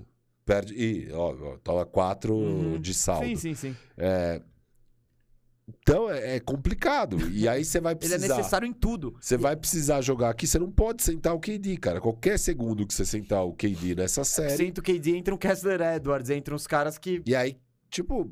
E o KD é o matchup direto do Tatum. Então, isso que... Vamos, vamos entrar no matchup agora? Essa série Eu é queria- bem interessante É, é, matchup, porque porque é, é bem muito- direto. Não, é. é bem direto. Não Mas tem... eu não sei, então. Mas que nem o K... esse, esse negócio do KD e do Tatum, eu vejo o KD com a capacidade de diminuir bem o Tatum, porque ele tem a mesma agilidade, envergadura maior, é um bom defensor, só que Você vê, só que o, o Tatum no último duelo Não, não, deles não. meteu 50 pode ser, não, não, pontos. beleza. É. Não, eu acho que teoricamente, e tipo, e tem uns caras que mesmo que você faça tudo, você não vai conseguir impedir eles.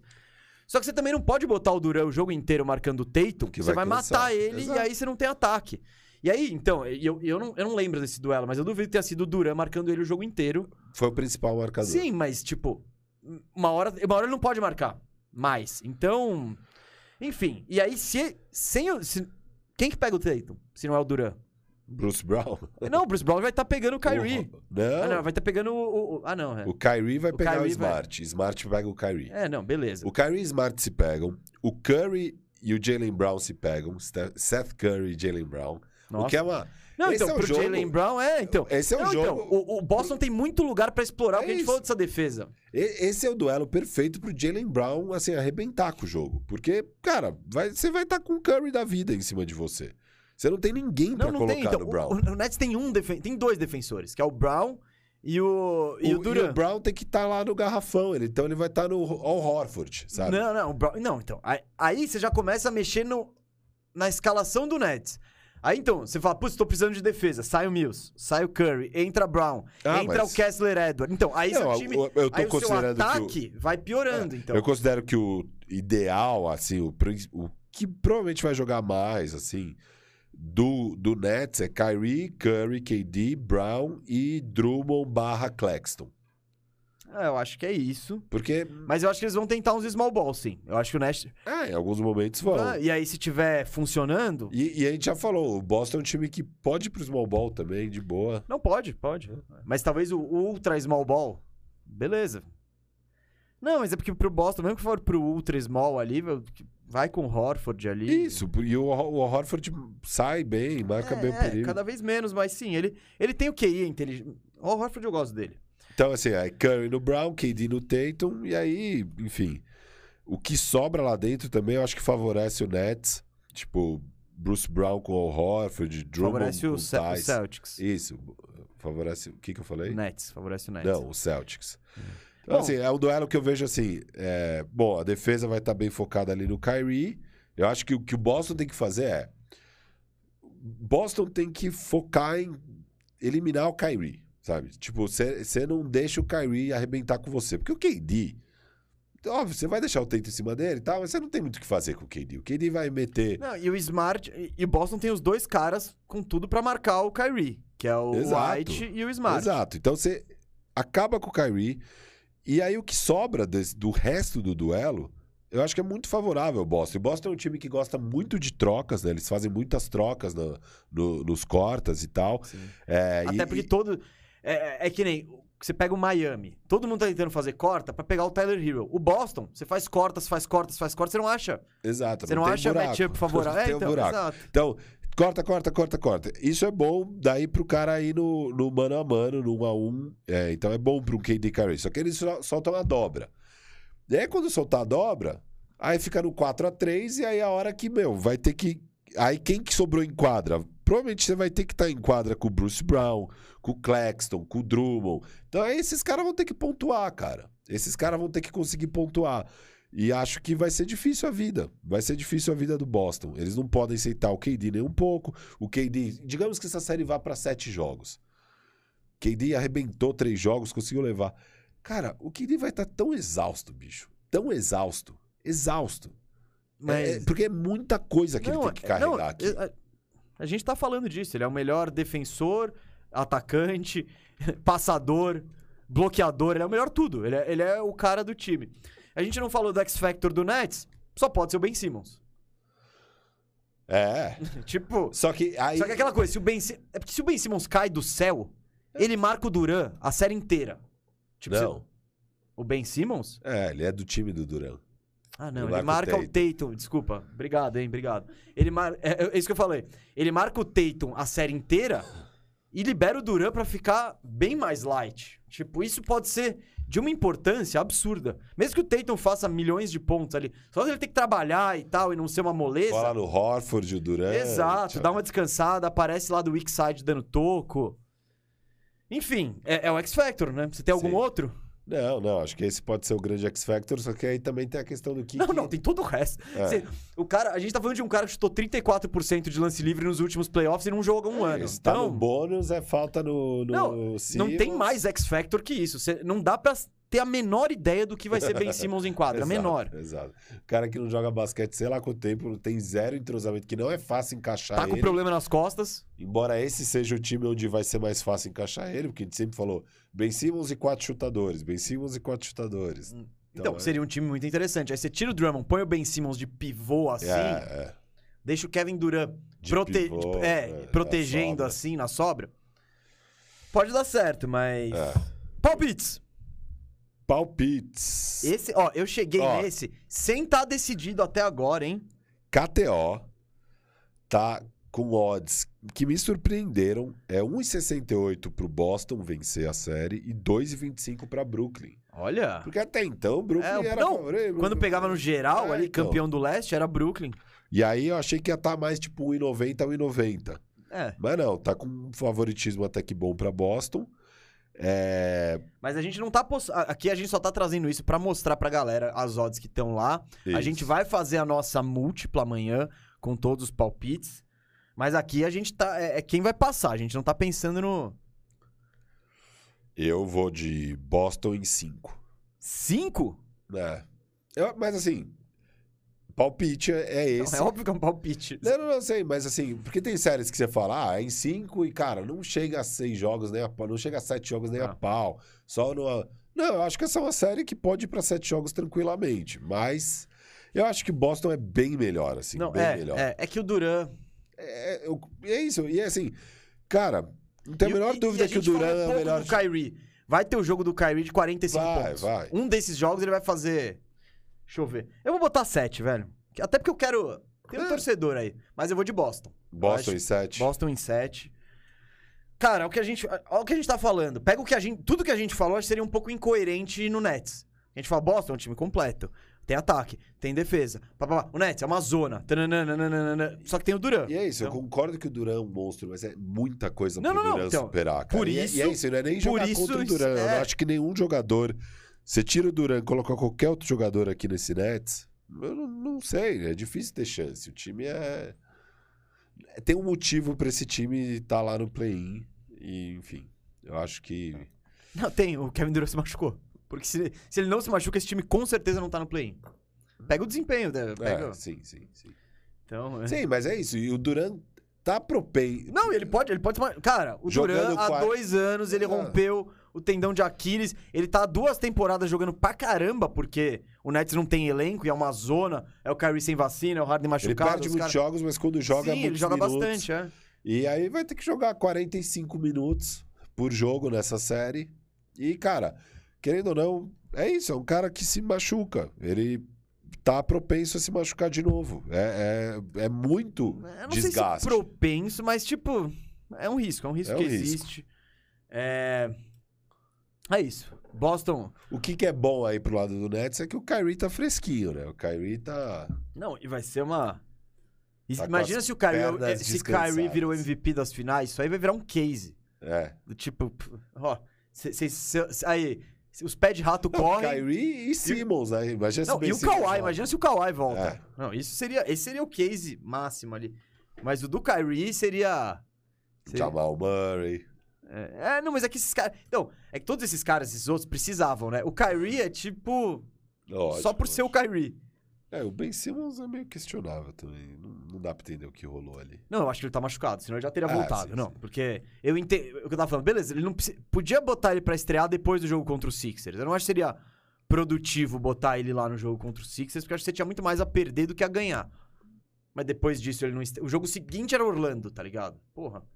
Podia ter botado lá contra o Orlandão. Mas não, acho que ele tá com problema nas costas. É, aí. ele tá. Então. É isso. Muito. E a galera aqui tem, tem gente injuriada. Até com você, hein? Com esse seu quê? palpite de cinco jogos. Tá bom. Tem o superchat. Tem o superchat. Grande Moro nos avisou.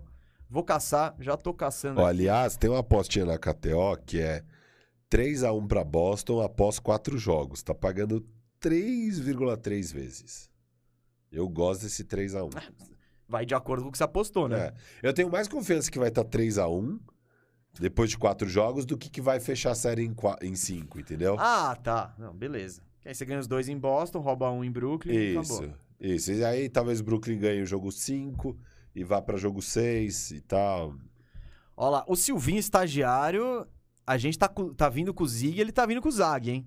É. Ele falou: Irving é clutch demais, doido. O segundo armador mais decisivo da liga. Só o Lillard está acima. Duran, jogador ofensivo mais completo da história, 4 a 3 Nets.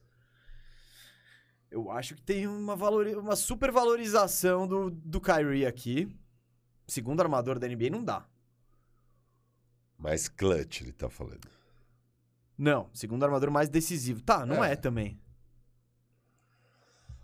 Aí é difícil de julgar. Jogar que é, clutchness. mas- é. Clutch. Ah, Mas, pô, tem muitos caras muito clutch. Tem o Booker que é clutch, tem o Spider que é clutch, então, tem o Luca que é eu, clutch. eu colocaria a bola na mão de outros caras antes dele. Ah, eu coloco a eu bola tenho na mão cinco do caras Luka, fácil com que eu ponho a bola na mão dele antes do, do Kyrie.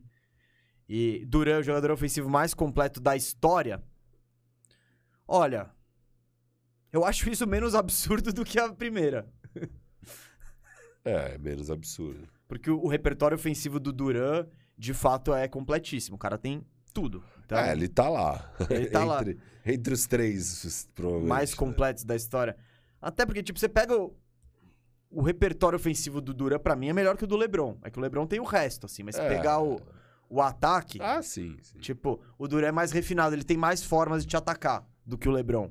Então, Não, e o LeBron, ah, beleza, agora ele adicionou de uns anos pra cá um arremesso de três consistente. mas, Mas, ele não tinha, né? muita parte da carreira dele ele não tinha. Daí naquela época ele tinha aquele vigor físico absurdo, que Ele agora ele já não tem igual. Mas o Duran sempre teve Sempre tudo. teve isso aí, assim, é, sempre sempre, teve- teve... tudo. Então, Silvinho, eu acho essa menos absurda do que dizer que o Kyrie é o segundo armador mais defensivo da... É, de- mas decisivo. Decisivo. def- Mas defensivo ele é o cara, segundo pior, pá. Mas ele tá lá, ele é bem clutch mesmo. Não, ele é. Foda, tá, Cara, mas- o Kyrie, ele tem uma habilidade absurda, cara. E ele tem recurso absurdo, ele tem um arremesso absurdo. O problema dele tá longe de ser técnico. Tá longe de ser técnico. Eu acho que tem outra, muitas outras coisas aí que, que prejudicam ele. É, é o que eu, eu falo do, do menino Ney, assim. Tem, tem, vejo semelhanças. Talento absurdo, só que os caras não se ajudam a alcançar tudo que eles poderiam entregar. E a gente tava, eu tava conversando outro dia, né? A gente pensou em fazer o bandejão quando acabar a temporada ali dos, dos jogadores, comparando o jogador da NBA e tal. Ah, tá. E aí eu também pensei, tava falando do, do Neymar e Kyrie, mas eu falei, cara, o, o Neymar é outro cara, pode ser outro cara, pode ser o Duran. Porque o Neymar é o talento absurdo, sinistro, decisões bem questionáveis de carreira, Duran também, e só foi campeão na panela. Só foi campeão quando chegou num puta time. É. Então tem, tem tem semelhanças aí, semelhanças. Quem será o Neymar? No futuro você saberá, no futuro. Ah, É isso. é isso que encerramos aqui. Ambos fomos de Boston, até agora estamos ok. Galera, ia pedir aqui pra você mandar o. Daqui a pouco tem um momento Descomplica oferecido pelo Vinho 22, tá? Que a gente. Esse momento serve pra tirar a sua dúvida do basquete. Vamos fazer Bucks e depois vamos pro Isso, isso, porque, porque a gente não chamou o momento, não tem pergunta Ó, ainda. vai pensando, o que, que vocês querem? Pensa, não escreve ainda não, só pensa. Que dúvida vocês escrever querem? também, pode é, escrever. mas que dúvida vocês querem que a gente responda? Porque daí, quando a gente acabar aqui a prévia de Bucks e Bulls, a gente vai chamar, daí vocês metem aí no chat e a gente vai pegar uma pergunta boa. É isso, é isso. Aí, aí alguém falou aqui, não na panela do PSG, né? Eu acho que a panela do PSG lembra muito essa panela do Nets mesmo. É, É uma panela meio bagunçada ali, não tá redondinha ali. não. Não é, não é o Neymar chegando no Barça do Messi. Não é o Duran chegando no Golden State lá com, com recorde de vitórias na temporada regular. É, é, boa semelhança, gostei dessa. Muito obrigado aí quem comentou. Vamos pra terceira série aqui. E aí a gente vai deixar por último a mais intrigante, Isso. que eu não tenho... eu- Não, não é, mas é, Não, é- é- é a que me deixou mais em dúvida quanto ainda. Boston e... Não, me deixou mais em dúvida para pro prognóstico. Ah, tá, Ou você tá, tá, tá. seguro com o seu prognóstico? Não, não, deixa em dúvida pra caramba. É, então, é. Essa eu acho que os Sixers e Raptors, É bem eu aberto. ainda não sei quem vai ganhar. Eu vou Que é te- o que normalmente é o- a disputa do quarto com o quinto é a Sim, mais faz aberta normalmente. Vamos lá então, gente. Mas ainda não é hora, é hora da gente falar de Milwaukee Bucks e de Chicago Bulls. Milwaukee Bucks, terceira melhor campanha da temporada regular. Podiam ter pego o segundo, mas não quiseram, né? No último jogo da temporada, eles, tipo, entregaram pro Memphis. E aí ficaram com 51-31. Caíram pra terceira posição do leste. O Bucks tem o terceiro melhor ataque, né? E eu tô falando tudo de eficiência, né? E a 14 melhor defesa. Também com saldo de pontos de 3.3. Nesses números aqui, me surpreende, né? Esse, esse defensive rating baixo. Mas eu não acho que isso é um indicativo de que o- a defesa caiu muito tal. A gente já, já conversa sobre isso. E do outro lado aqui, ó, o adversário do Milwaukee Bucks é o time que chegou a ser a sensação da temporada, mas depois caiu de um penhasco, que é o Chicago Bulls ali. Terminou em sexto com 46 vitórias, 36 derrotas. Teve o 13º melhor ataque e a 22ª melhor defesa com um saldo de pontos de menos ponto 4. Não tá bonito isso aqui. Firu, vamos começar, né? Busaço que começou 39 21 Hum. e depois meteu um 7-15 aí pra terminar a temporada e por isso tá 46 Pra terminar a temporada no gás. no gás. Não, o Bulls ficou um tempão ali na liderança e tal. Mesmo com as lesões, eles foram se aguentando uma hora. Aí, aí deu ruim. O Bulls tem um. Bom, já, já, vou, já vamos entrar no Bulls. Vamos falar do Bucks aqui, que acho que é até mais fácil. Pontos fortes. Cara, é um time que já foi campeão, que tem o, provavelmente o melhor jogador do mundo, o melhor jogador two-way do mundo, se for somar ataque e defesa. Ninguém é mais dominante que o Yannis nos dois lados da quadra. É o elenco que tem a experiência do Middleton pra fechar jogos, tem a defesa do Holiday, né? Enfim, tem a, a bagagem, a experiência e a confiança de quem já foi campeão. Eu acho que não tem muita novidade nesse front aí. É, é um time que joga de um jeito inteligente, aprendeu a usar o Giannis cada vez melhor. Então, é, é, eles conseguiram achar esse pivô que tem o um mínimo de arremesso. Então, o Giannis pode, na defesa, ficar mais na ajuda é, e, e, e, no ataque ter o garrafão livre, porque o pivô não precisa estar lá dentro. Então é um time que é o quinto time que mais arremessa bolas de três e é também o quinto time em conversão, em é, aproveitamento dos arremessos de três. Então muitas pessoas arremessam bem no time: Drew Holiday, Bobby Portis, Chris Middleton, Grayson Allen, Pat Connaughton.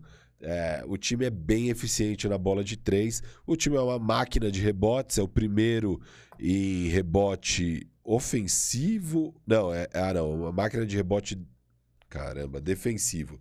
É o primeiro na liga em rebotes por jogo e é o terceiro na liga em percentual de rebotes defensivos disponíveis que eles pegam. O time comete pouca falta e é muito eficiente no geral, não só na bola de três, mas quando não é bola de três, é o Giannis lá dentro do garrafão, que obviamente é muito, muito eficiente. É, eu sinto que nessa temporada o Bucks ele meu, vale lembrar, o Bucks foi campeão, a temporada ano passado começou mais tarde, terminou mais tarde. Aí você pega. Você pega o, o, o Holiday, o, os caras foram direto pra Olimpíada no Japão, sabe? Eu, eu sinto, por exemplo, esse décimo, é, essa décima quarta defesa seria preocupante num ano normal. Não me preocupa muito com isso. Eu, eu, eu entendo que tem uma chavinha a ser ligada aí que eles não ligaram na temporada. Então, por isso, é, certos números aí não me, não me preocupam muito. Todo mundo perdeu o jogo nesse time. O Holiday perdeu, o Middleton perdeu, o Yannis perdeu, o Brook Lopes com um tempão fora, né? Enfim, é, eu acho que a gente já conhece muito do Bucks. É, ponto, fra ponto fraco, você tem alguma coisa aí? Cara, assim, querendo ou não, a marcação deles caiu. Não, a marcação então... de perímetro não tá muito forte. Eles, os adversários é, é, é, quem mais arremessa de perímetro é contra o Bucks. A, o aproveitamento é bom também, tá lá na casa do quase top 10. É... Enfim, tem, tem essas questões, isso sabe? Me, então, o que eu acabei de falar, isso me preocupa menos. Eu acho que é, aumenta a intensidade nos playoffs, é, sabe? Sim. O que. A, eu acho a maior questão em relação ao Bucks são. Já falamos, tem três caras que fecham o jogo: Yannis, Middleton e Holiday. Esses dois últimos aí eu não sei. Eu não sei. É tipo, o Poris. É um grande ou o Poris? Então, ou... Nenhum dos dois me convence. O Brook Lopes, ele. É aquela coisa que o Gui Gaspar ele fica revoltado quando vê os rankings defensivos com o Brook Lopes lá em cima. O Brook, o Brook Lopes, ele tem, né? Os números é, adoram ele defensivamente, né? O proteção de aro, bababá. Mas é, é isso, ele passou o ano inteiro quase fora com uma lesão nas costas. E o Bob Porres, ele traz muita vibe, ele traz, ele pega uns rebotes e tal. Mas ele não é especificamente bom defensivamente. E eu acho que é, o Bob Porres é bom você ter ele nesse papel meio freelancer aí. Quando você precisa, você põe. A partir do momento que ele vira o seu quinto cara na rotação e ele vira uma peça de... fundamental pro seu time, já me assusta mais. E tem a, a, aquela posição número 2 que tá vaga desde o ano passado, né? Que é quem, quem assumiu ela nos playoffs foi o Connaughton. Teve jogos bons, teve jogos não tão bons, mas nos mais decisivos ele foi bem. Chegou o Grayson Allen, mas nenhum desses caras é. E agora na reta final da temporada, quem assumiu foi o Wesley Matthews, com, com o Grayson Allen indo pro banco também. É, então, que também é outro cara que não dá para saber o que esperar. O Matthews. Ele, eu não esperaria ele, verdade, muita pare... coisa dele. Então, isso aí já tá acima da média, o que ele entregou. Porque ele, pare... ele era um que tava parecendo caminhar aí pro caminho do DeAndre Jordan. Isso, de... E sobreviveu. Mas enfim. De, essa... de concorrer ao prêmio Paulo Baier. É, o prêmio Paulo Baier de pendura os, pendura os seus Air Jordans aí. Brook Lopes, que é uma grande questão, né? É o grande reforço aí do Bucks nessa reta final de temporada. Vem aí com 12 jogos. É... Onde ele tem jogado 22 minutos só por jogo. O máximo que ele atingiu em alguma partida foram 29 minutos. Você pega uma série como a série que o Milwaukee fez contra o Brooklyn, a média de minutos do Brook Lopes por jogo eram 33. Ele tá jogando 22, né? óbvio. Você não vai Recuperando chegar... de lesão, tem um. Cara, tem tá... mas processo. a minha grande dúvida é, tá, e aí? Ele pode jogar, ele vai conseguir jogar a hora que precisar? Ele vai aguentar, né? Vai aguentar? Porque o Brook Lopes é uma peça muito importante desse time, assim. Do, nem tanto por o quanto ele é bom, mas por como o, o, o, o skill set dele permite que o time jogue da maneira mais eficiente possível para essas peças, né? No caso de Giannis, Drew Holiday, Chris Middleton, etc. Então eu acho que, bom, falamos. Quer ir de O que eu acho interessante, ponto de atenção para a série. ponto de atenção? Treta do Grayson Allen. Ah, com o Caruso? É, é. Legal, legal. vamos ter hostilidades, vamos ter. Você acha?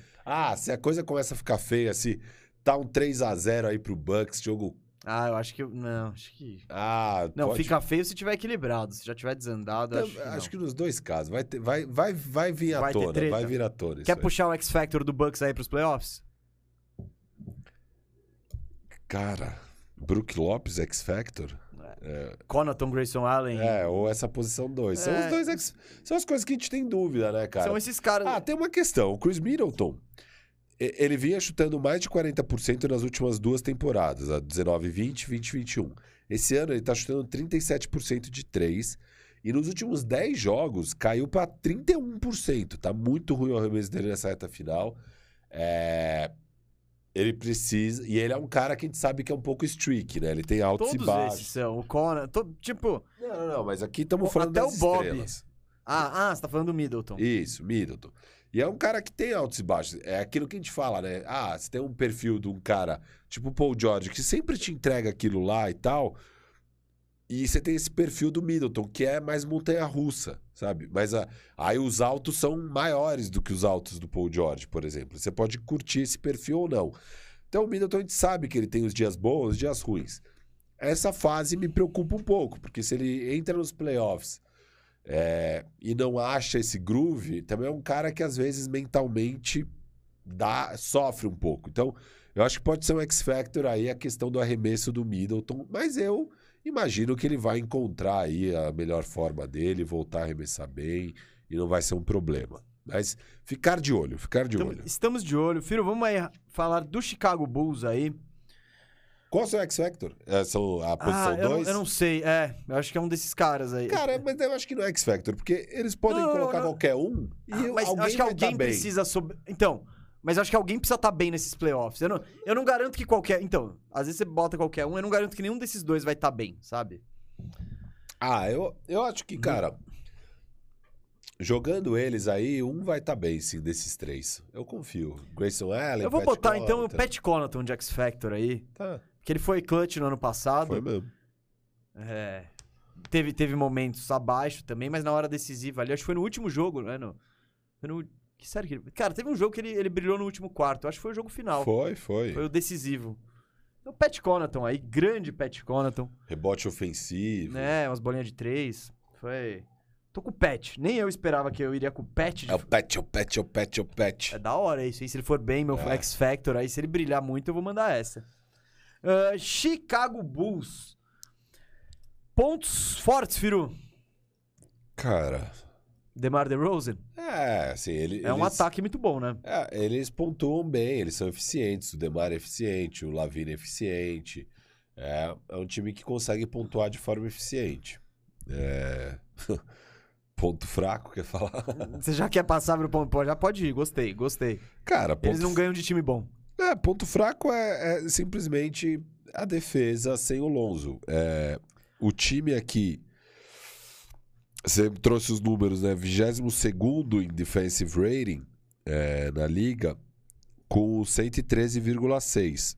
Com o Lonzo, eles estavam em 110,5 na temporada, o que seria nono, seria uma defesa top 10 com o Lonzo. É, sem ele, é 117,4 o que seria a pior defesa da liga. Então, tá vindo para os playoffs com, com essa defesa que é tipo uma das piores da liga. É, é esse nível de ruindade, é por isso que o Bulls não consegue mais ganhar jogos de jeito nenhum. Assim, é, o time despencou defensivamente. É que a gente até falava no. Bom, primeiro, quando a troca é feita, até a do Vult lá atrás, eu já fa... eu já alerto meus colegas aí torcedores, eu já alertei meus colegas torcedores do Chicago que seria um problema defensivo, né? Aí com a formação desse elenco e ainda a ausência de um 4, que deveria ser o Patrick Williams, ficou machucado, voltou agora, segundo ano dele sem jogar muito, né? Sem ter muitas oportunidades. É, o Patrick Vamos Williams ver. saudável já seria um problema. É, então, exato. Sem ele não tinha rigorosamente ninguém. Mas o Bulls ele tava até fazendo uma missão honrosa ali na primeira linha de batalha com o Caruso Isso. e com o Lonzo. Então você tinha até um time um pouco mais interessante. Não era uma boa defesa. Não era. Era uma. Mas, não era. Tava conseguindo quebrar um galho. Mas não era essa tragédia de Isso, agora. isso. Então. E eu não tô. Eu também não tô hipervalorizando o Lonzo e tal. Tô É, falando que, é meu, muito bom eles com. Não é, eu acho sim, mas também não tô hipervalorizando. É que com aquela força completa, eles até estavam conseguindo fazer um trabalho razoável. Conforme vão caindo as, as peças, fica muito mais difícil, né? E o Bulls não tem alternativa no elenco, que nem o Vult. Pô, se sai o Vult, entra o Tony Bradley. Não, não, não vai rolar nada. Na posição 4 ali, quem que, quem que joga? Quem que você vai. Você É tá enfrentando. você vai- Não, você tá é, enfrentando é o isso. Kevin Durant, o, o, o Jason Tatum, esses caras. Quem que vai marcar eles? Não tem, tá ligado? Então, vai, o Patrick Williams agora. É. E o Bulls, ele tem essa questão do. Mesmo com os caras, mesmo com o Lon... eles não ganharam de time bom o ano inteiro. O ano Vi- inteiro. É, dois, duas vitórias e 21 derrotas é, contra os times que tem home court. No Ah, leste contra os quatro. Então, se pega o top 3, esse par tá zerado. Então, eu acho que isso é muito determinante. O, o- aquela coisa, The Rose tinha, tava com dados bons no clutch, tava tal. Mas o Bulls, ele, ele mostrou que contra os times grandes, contra as potências, ele tem dificuldade. E fica mais difícil você defender, fica mais difícil você atacar. E eles têm problemas crônicos. É, é, essa questão do garrafão é crônica. Antes até tinha uma defesinha ali pra inibir que os caras entrassem. Com o Caruso machucado e o Lonzo machucado, aí aca- acabou qualquer... Acabou sendo o Bulls que a gente previa no começo da temporada, que era os problemas que a gente falava, é, não tem um 4, é, não tem profundidade no elenco Não e a defesa de vai sofrer. E é isso que aconteceu no fim das contas. No começo ali da temporada estavam conseguindo sobressair com essa pressão no perímetro que Lonzo e Caruso faziam. Não durou muito é, por conta de lesões, não sabemos se duraria se eles estivessem saudáveis ou não. É, mas é isso, é um time que, cara, é péssimo defensivamente, péssimo. Esse que é o grande problema. E você pega os duelos. Primeiro duelo, o Bulls ganhou os quatro, né? Foi 4 a 0 na temporada.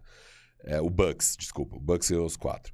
É, o primeiro jogo, o Bulls tava sem Lonzo e sem Lavine, perderam só por quatro pontos. O segundo jogo, eles estavam só sem o Caruso, perderam por seis pontos. Depois, terceiro jogo, então foram dois jogos disputados. O terceiro jogo eles já tomam um pau de 28 pontos, sem o Lonzo. E o quarto jogo sem o Lonzo e sem o Lavine, de novo um pau de 21 pontos. Então, Não, assim, eu fico pensando... e é muito a trajetória do Bulls. Eles pararam de ser um time competitivo, cara. Eles pararam de ser um time competitivo. É, Aí eu fico pensando aqui, eu já entrando rapidinho no matchup, eu acho que também nem tem tanto o que falar, mas quem que vai pegar o Yannis? é o Patrick Williams. Nos últimos dois duelos Ah, foi, sim, foi o que- Patrick Williams. É, assim, Então, não, não. sete minutos de Patrick Williams dele. Do... Não, beleza. é, teoricamente é isso. É. Você acha que. Não, então, exato. Então, é, e, beleza, o Patrick Williams fez três faltas ali com 10 minutos. Quem que pega o, quem que pega o Yannis? Não, não tem, esse elenco não tem respostas. Não, é. A gente falou do Boston, mano. Boston ele te manda tudo, todo jeito de marcação ali.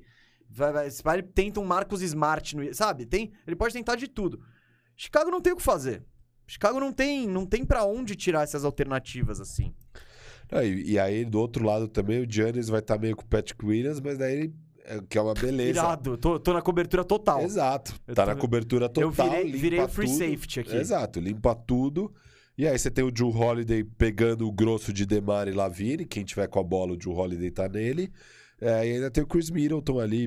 Enfim. Não, não, não. Isso, isso, então nem me preocupa muito. Quem quer. Se você tem. Aquela coisa, se você conseguir botar o Yannis no Patrick Williams, tá suave, velho. Você nem precisa se preocupar com o resto, que ele já vai estar lá patrulhando tudo.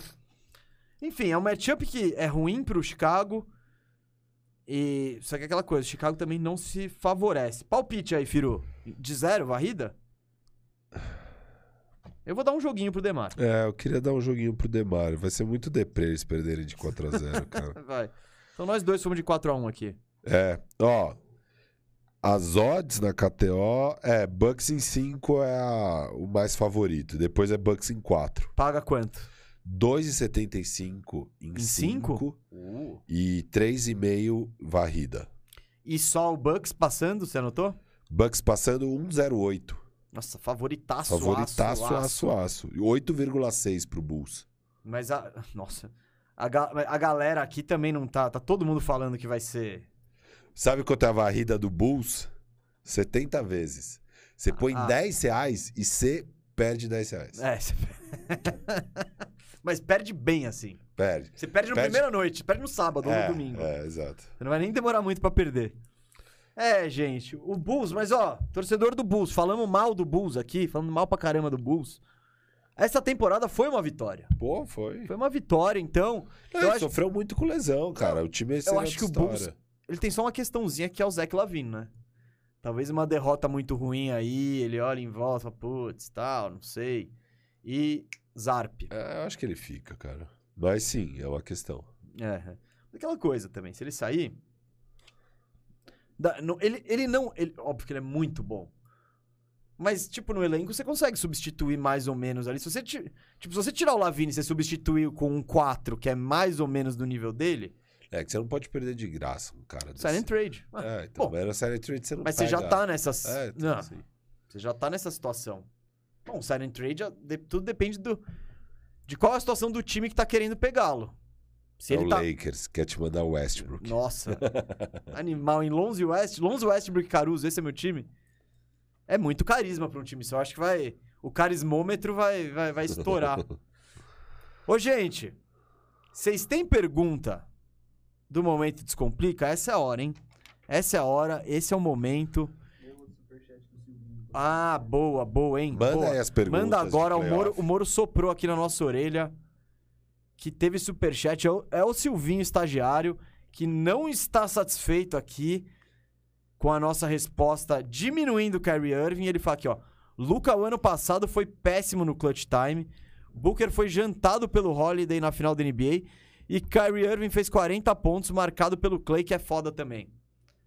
Você tem uma resposta? Foi diretamente pra você, que você falou do Luca, do É, Booker. pelo- ele tá falando da. Tá falando de 2016. Faz um pouco de Faz- tempo. Faz, algum tempo que isso aconteceu, cara.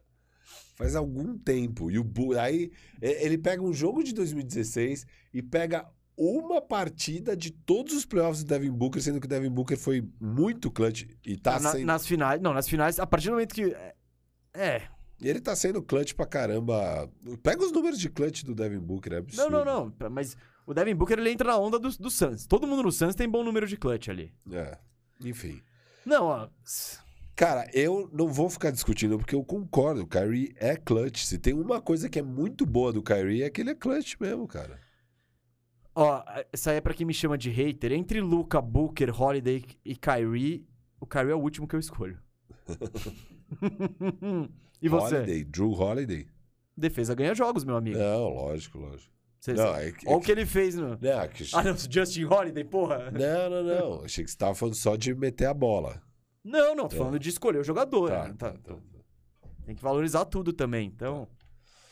Não, é porque o Holiday ele foi citado, ele não foi citado pelo, pela- pelo lado clutch dele, ele foi citado porque ele jantou o Booker. Segundo o Silvinho estagiário.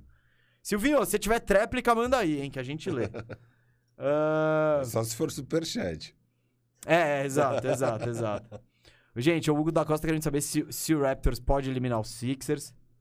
Vou falar. Ó, Vou falar. Tem uma pergunta aqui do Fernando Martins Parreira, que é ótima para o nosso Põe na tela, Moro, porque é hora de descomplicar a NBA para você. É hora de descomplicar. Esse é o Momento Descomplica, oferecido pelo Vinho 22. Que o Vinho 22 ele tem a proposta de descomplicar sua relação com o vinho e por isso ele pegou esse pequeno espaço e singelo aqui no bandejão Pra descomplicar sua relação também com o basquete, né, Firu? É isso.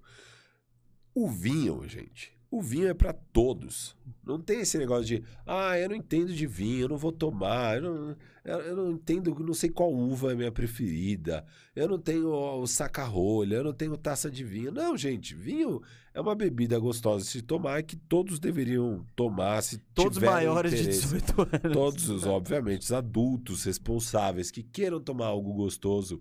Que não estão dirigindo. É. E, E, que estejam afim. Então, você tá afim de tomar alguma coisa, você tem que pelo menos incluir o vinho no seu campo de possibilidades. E porque agora, vinho 22 simplificou. Você não precisa mais ter o sacarrone, você não precisa mais ter a taça, você não precisa mais saber o que é Chardonnay ou é, Pinot Noir, Pinot Noir. Tempranilho. É. Tá, aqui, tá Cara, escrito já. Aqui, ó, você pega essa latinha, deixa na sua geladeira, bateu vontade do vinho, você pega a latinha, abre e toma na própria latinha. Pra que taça? Pra que qualquer coisa? E eles também, obviamente, não é só na versão latinha, tem as garrafas lindas, ó que garrafa maravilhosa. De rosca, tá? De rosca. Na Você hora, não precisa hora, ter um saca-rolha. Depois, ah, não tomei inteiro. Fechou. Pronto. Não tem aquele problema. Ah, abriu vinho, agora Desrosqueia a, a, a- a- a rolha, põe lá, ali. Fica brigando tá. pra enfiar a rola. Não, tá lá, tá tudo bem. E o vinho é delicioso, o vinho 22. Então, igual o vinho 22 tá aqui descomplicando nossa relação com o vinho, Mesa e eu, aqui no canal Bandeja, descomplicando a sua relação com a NBA, um oferecimento de vinho 22. É isso. E é na lata aqui, a dúvida, Firu, é do Fernando Martins Pereira, que pergunta: Qual a importância de ir aos playoffs? Tem alguma compensação financeira? Fernando, eu acho que não é, não é que nem vai, Libertadores, que vai vir bônus de tantos milhões e, e o Red Bull Bragantino tá felizão porque passou de fase e vai aumentar. Não. Você ganha grana onde? Pô, direitos de televisão? Sim, né? Você tá transmitindo os playoffs. Bilheteria pra caramba, você tá cobrando os ingressos mais caros da temporada. e tudo, né? Tudo que E- envolve. É, isso. No ano seguinte, você vai ser. Você vai ter muito mais jogos transmitidos na TV. É... Na NBA, o, o que motiva financeiramente é vitória. Então, é, isso já, já vai te dar retorno financeiro suficiente. Se você ganhar e tiver sucesso, você vai encher mais seu ginásio, você vai chegar numa pós-temporada. Se for passando de fase na pós-temporada, você vai vender mais ingressos. E por estar mais mais, na TV, só pra deixar claro, não é que daí o seu contrato de TV vai ser maior. Não, a NBA divide essa grana meio igual. Mas Os contratos nacionais, né? isso, por, por você estar na TV, pô, seu patrocínio já vale muito mais. Você tá é, Claro, claro. 20 Você dia- jogos no. Um exemplo. Meu querido. Orlando Magic. eu- uma vez eu tava na Itália e eu, eu entrei na loja da Adidas, que, que patrocinava a NBA na época, e lá tinha um chaveirinho do Orlando Magic. E eu comprei esse chaveirinho do Orlando Magic. Por quê? Porque tinha o Dwight Howard, ele era um dos melhores jogadores da NBA. Hoje em dia eu não consigo comprar nada do Orlando Magic, porque o Orlando Magic não tem destaque nenhum. Então, é. O seu sucesso e suas estrelas e o seu retrospecto positivo vão te alavancar financeiramente de- em milhares de outros aspectos que você não vai precisar ficar pensando. A NBA sequer precisa ficar botando premiação pro É. cara ser, ser campeão. Mesa, um exemplo bom. O, o queridíssimo Ian, um abraço pra Ian, Grande Batuba, venceu a nossa liga de fantasy, Monstro vai ganhar uma camiseta. Vai. E ele torce pro Knicks. Ele não consegue encontrar um lugar que venda uma camisa oficial do Knicks aqui no Brasil. Que é o problema que você tem com E o com o Trae João, Young. com o Trae Young. E, e a- Só que, cara, é o Knicks. É a segunda maior franquia da NBA. Sei lá, top 5 sem dúvida. O Madison Square Garden, sei lá o quê. esse segunda maior franquia não é.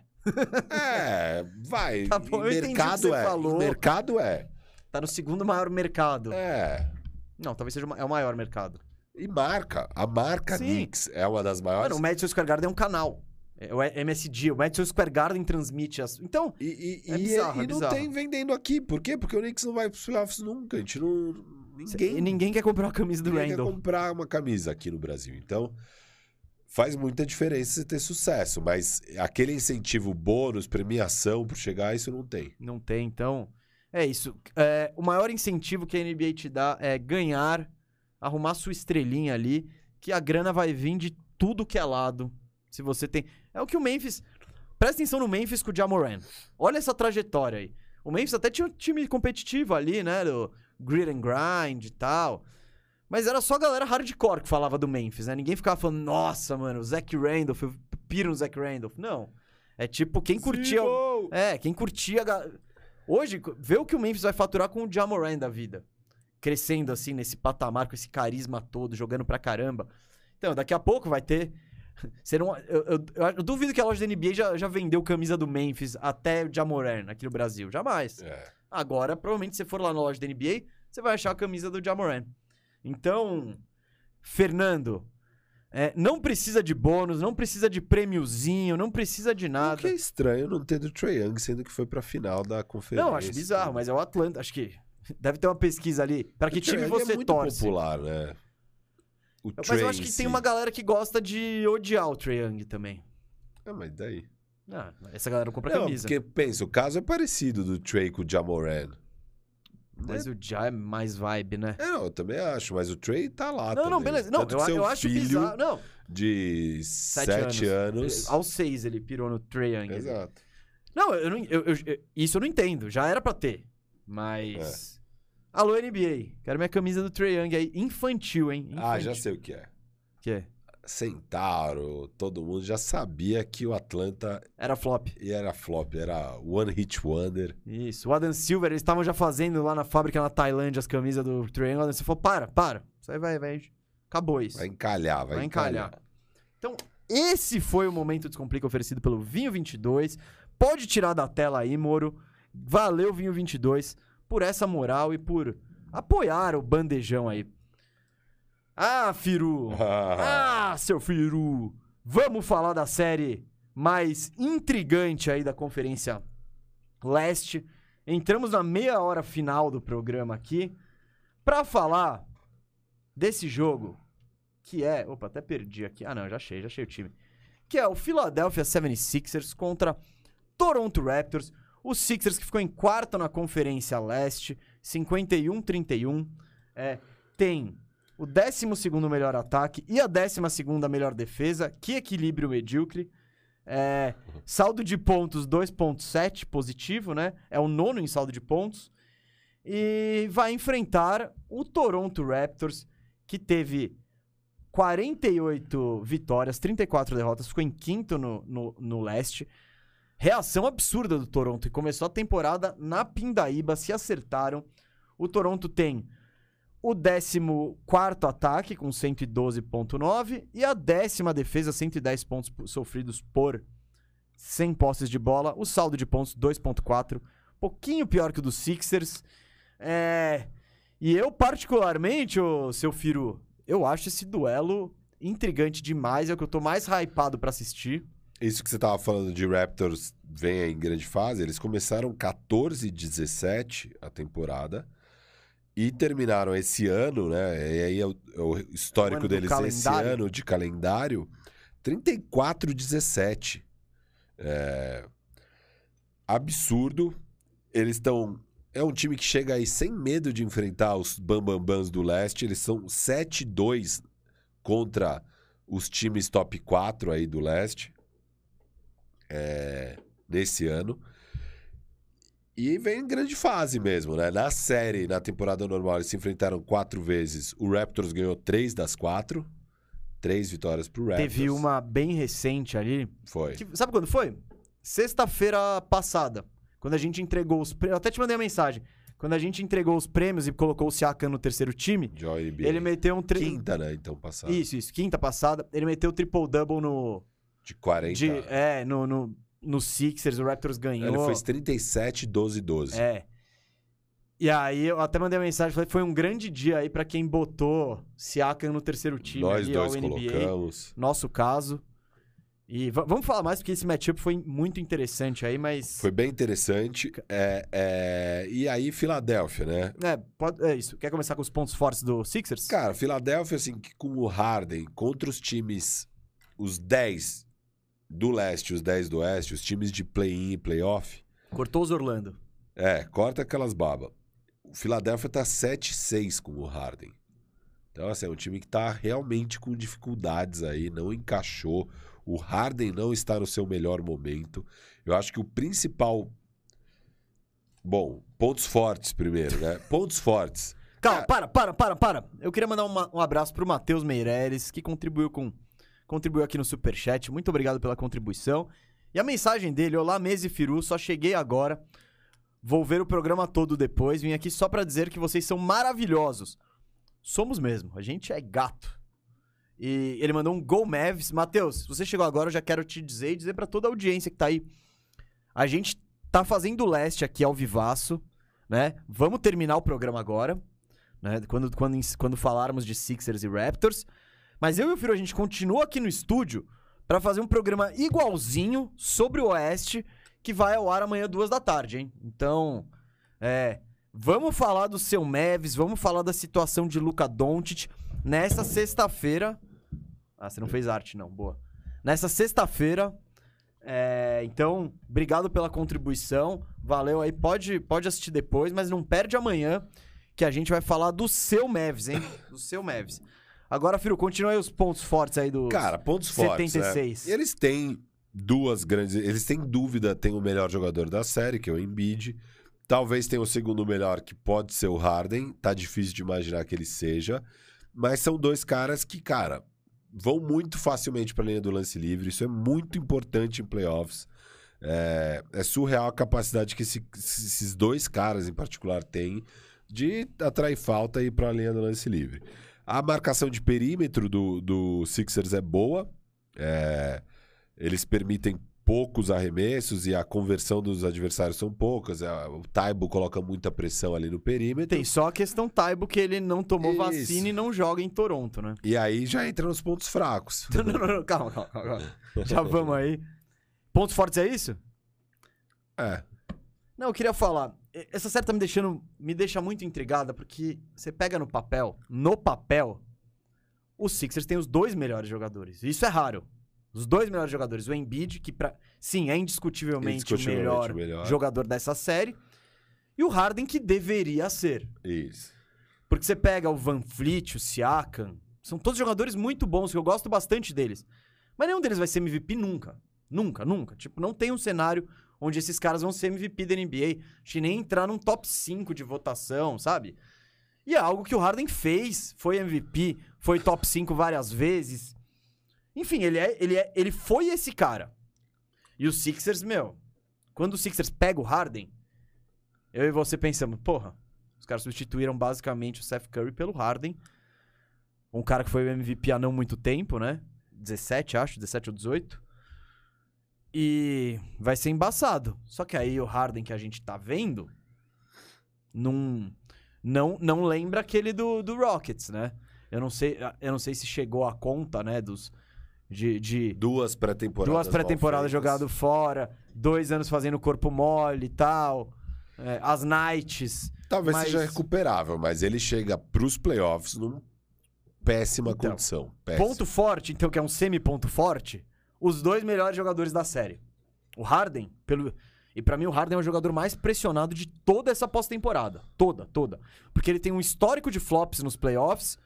Ele tem é, essa questão de ter forçado, forçado a barra pra sair de dois times em um ano.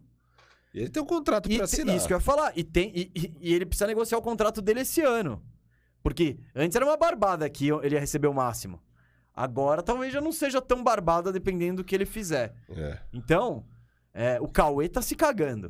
O Cauê tá todo cagado, né? Torcedor do Sixers. Nosso amigo que deveria estar aqui, mas ele tá fechame- fazendo fechamento de empresa multinacional, é brincadeira. Mas. O Harden. E o Harden, ele sabe de. Tudo que eu tô falando, tudo que você. tá- Não é segredo pra ele. Todos os programas dos Estados Unidos falam a mesma coisa. O, o Zach Lowe, ele tem de cabeça quais são os jogos do Harden 2 de 11 na, nos playoffs. O Ryan Russillo, ele falou que ele tem o, o, o- arquivo Harden dele, já preparado pra quando flopar, que ele usa ano após ano ali, com todas as estatísticas jogos ruins dele. Então, mano, tá aí na sua mão Harden, mas, por exemplo, é um ponto po- semi-positivo, né? Os dois melhores jogadores da série, se isso se confirmar. E pro Harden, só pra aumentar um pouquinho a pressão, nos últimos dois duelos, o Harden é marcado pelo Scottie Barnes, né, na maior parte do tempo. E, cara, nesses dois jogos, o Harden foi 8 de 24 nos arremessos. Então, não tá fácil a vida do Harden contra o Scottie Barnes. Que o Barnes tem tamanho, tem, tem a, a velocidade, vigor.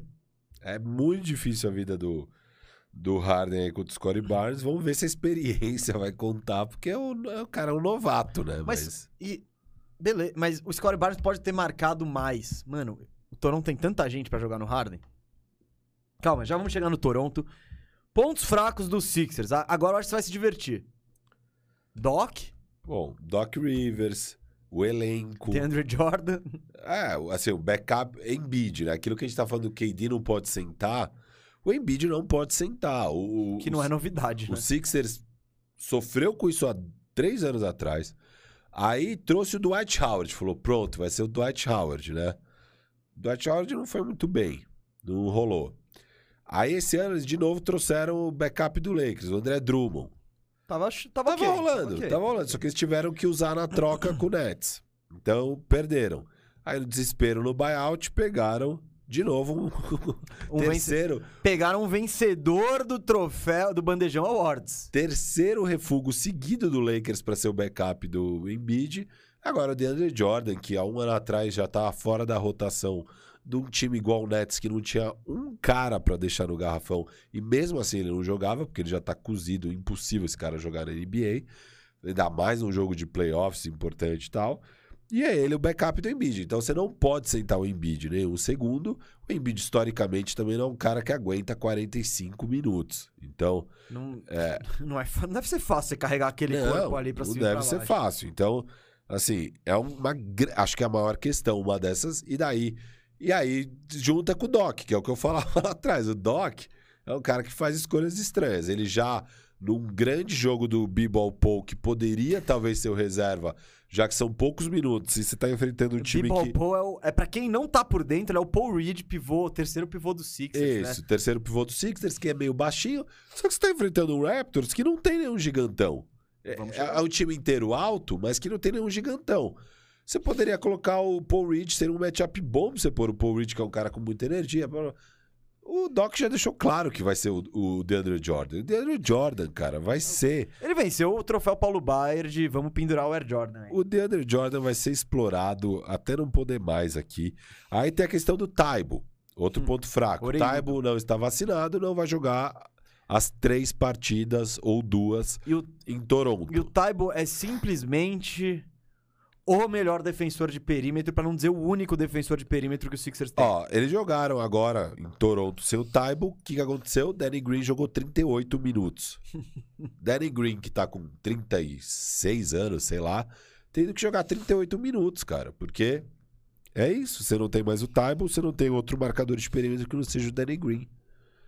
E aí você tira o Danny Green. Então, vamos pegar os jogos em Toronto, que vai ser com o Danny Green de titular. O que, que você tem no banco? Na rotação? Vai entrar o Furk Sanity, Furkan Korkmaz, que é horroroso. principalmente na defesa. E ele tem. E ele, ele, ele vai ganhar o prêmio Wally Zerbiak de chutador de três que não mete bola. Esse, esse é um bom prêmio, hein? É. Troféu Wally Zerbiak. Mas, não, eu, eu, eu- cara, eu concordo com tudo que você falou. É, vai precisar do. O Embiid. vai- é, esse filme a gente já viu. O Embiid sem, sem, sem pivô nenhum. O Taibo vai fazer uma diferença danada. Porque é ele quem marca os jogadores de perímetro. Ele que marca os caras. Tem um cara bom? É o Taibo. E joga quantos minutos for. E ele é tão nulo, na... ele é tão bom na defesa que ele, ele joga sendo nulo no ataque. Então, você não tem nem esse cara. E o, e o Raptors, já vamos falar mais de matchup, mas tipo, o Raptors, por mais que não tenha nenhum cestinha absurdo e sinistro, cara, tem muita gente boa. É. Então, pô, se o Siakam tá on fire, sei lá, põe o, o- e o Taibo tem a capacidade de marcar todos esses caras, que é o que você falou, você não tem um gigantão. Então isso vai fazer muita falta nos jogos em Toronto, né?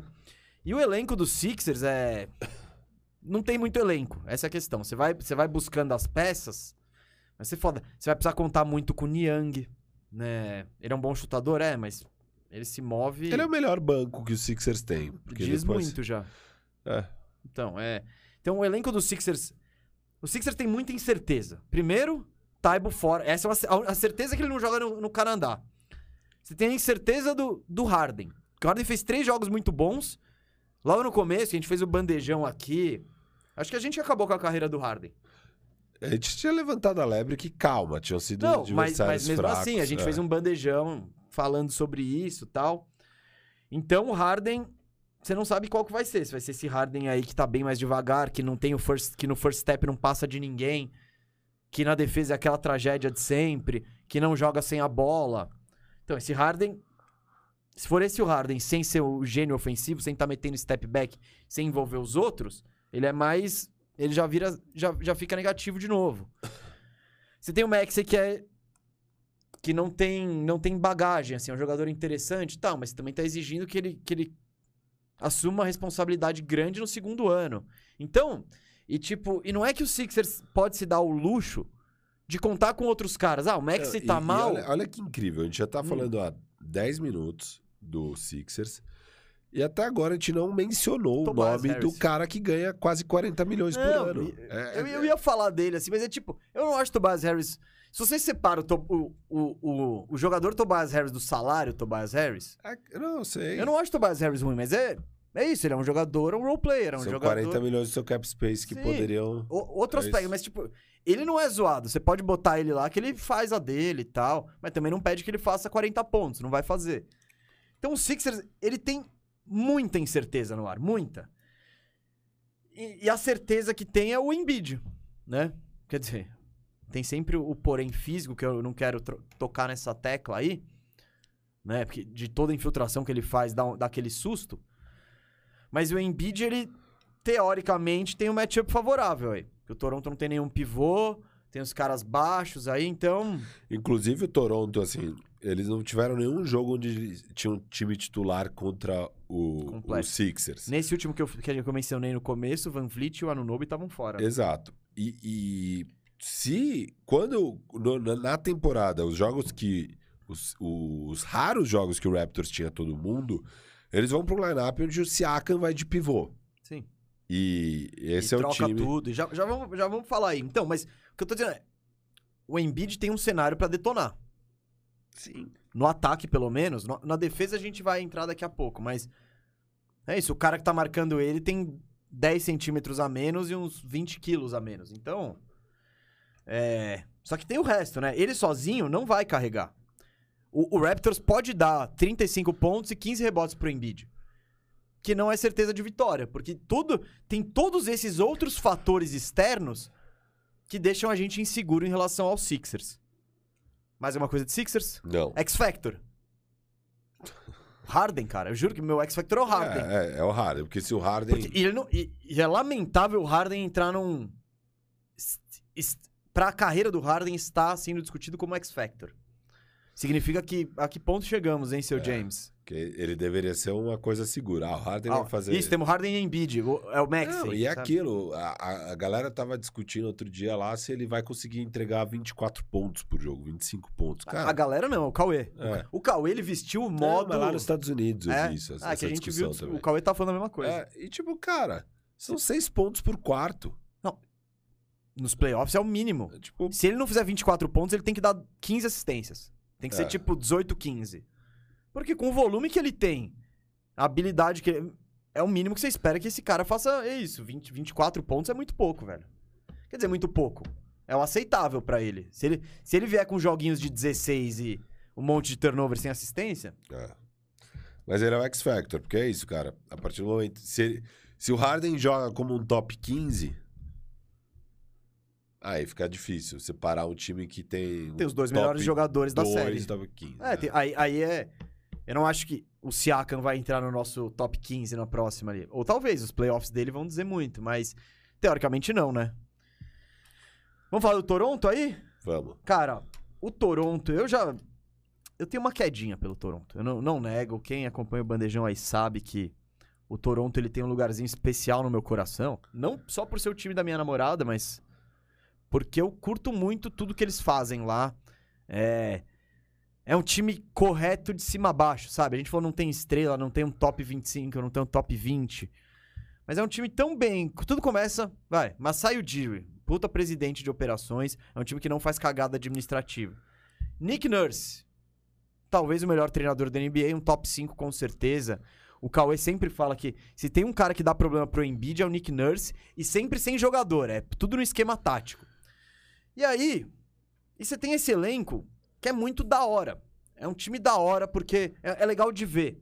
Você tem o Van Vliet de armador, tal, o Gary Trent que é um 2 tradicional, e nas posições 3, 4 e 5, você tem alas híbridos, que tem tudo em uns 2 e 5 de altura, mas que tem uma capacidade, todos bons defensores com capacidade de trocar na defesa e deixa um time muito interessante pra você ver. Sim, eles sofrem nos rebotes, sofrem um pouco, Mas ainda assim eles conseguem ter uma boa defesa. No rebote defensivo eles sofrem Sim. bastante, né? No ofensivo eles são um monstro. Não, não, não. Tô falando É. de, de defesa mesmo. Porque sim, porque você tem o Embiid lá, arre- deram uma tijolada. O Embiid tá muito mais alto que os outros caras. Então, não, o ofensivo é o contrário, né? É o ataque dinâmico e você Isso. vê, tem sempre alguém quebrando no rebote ofensivo, porque qualquer um desses caras pode ir lá buscar.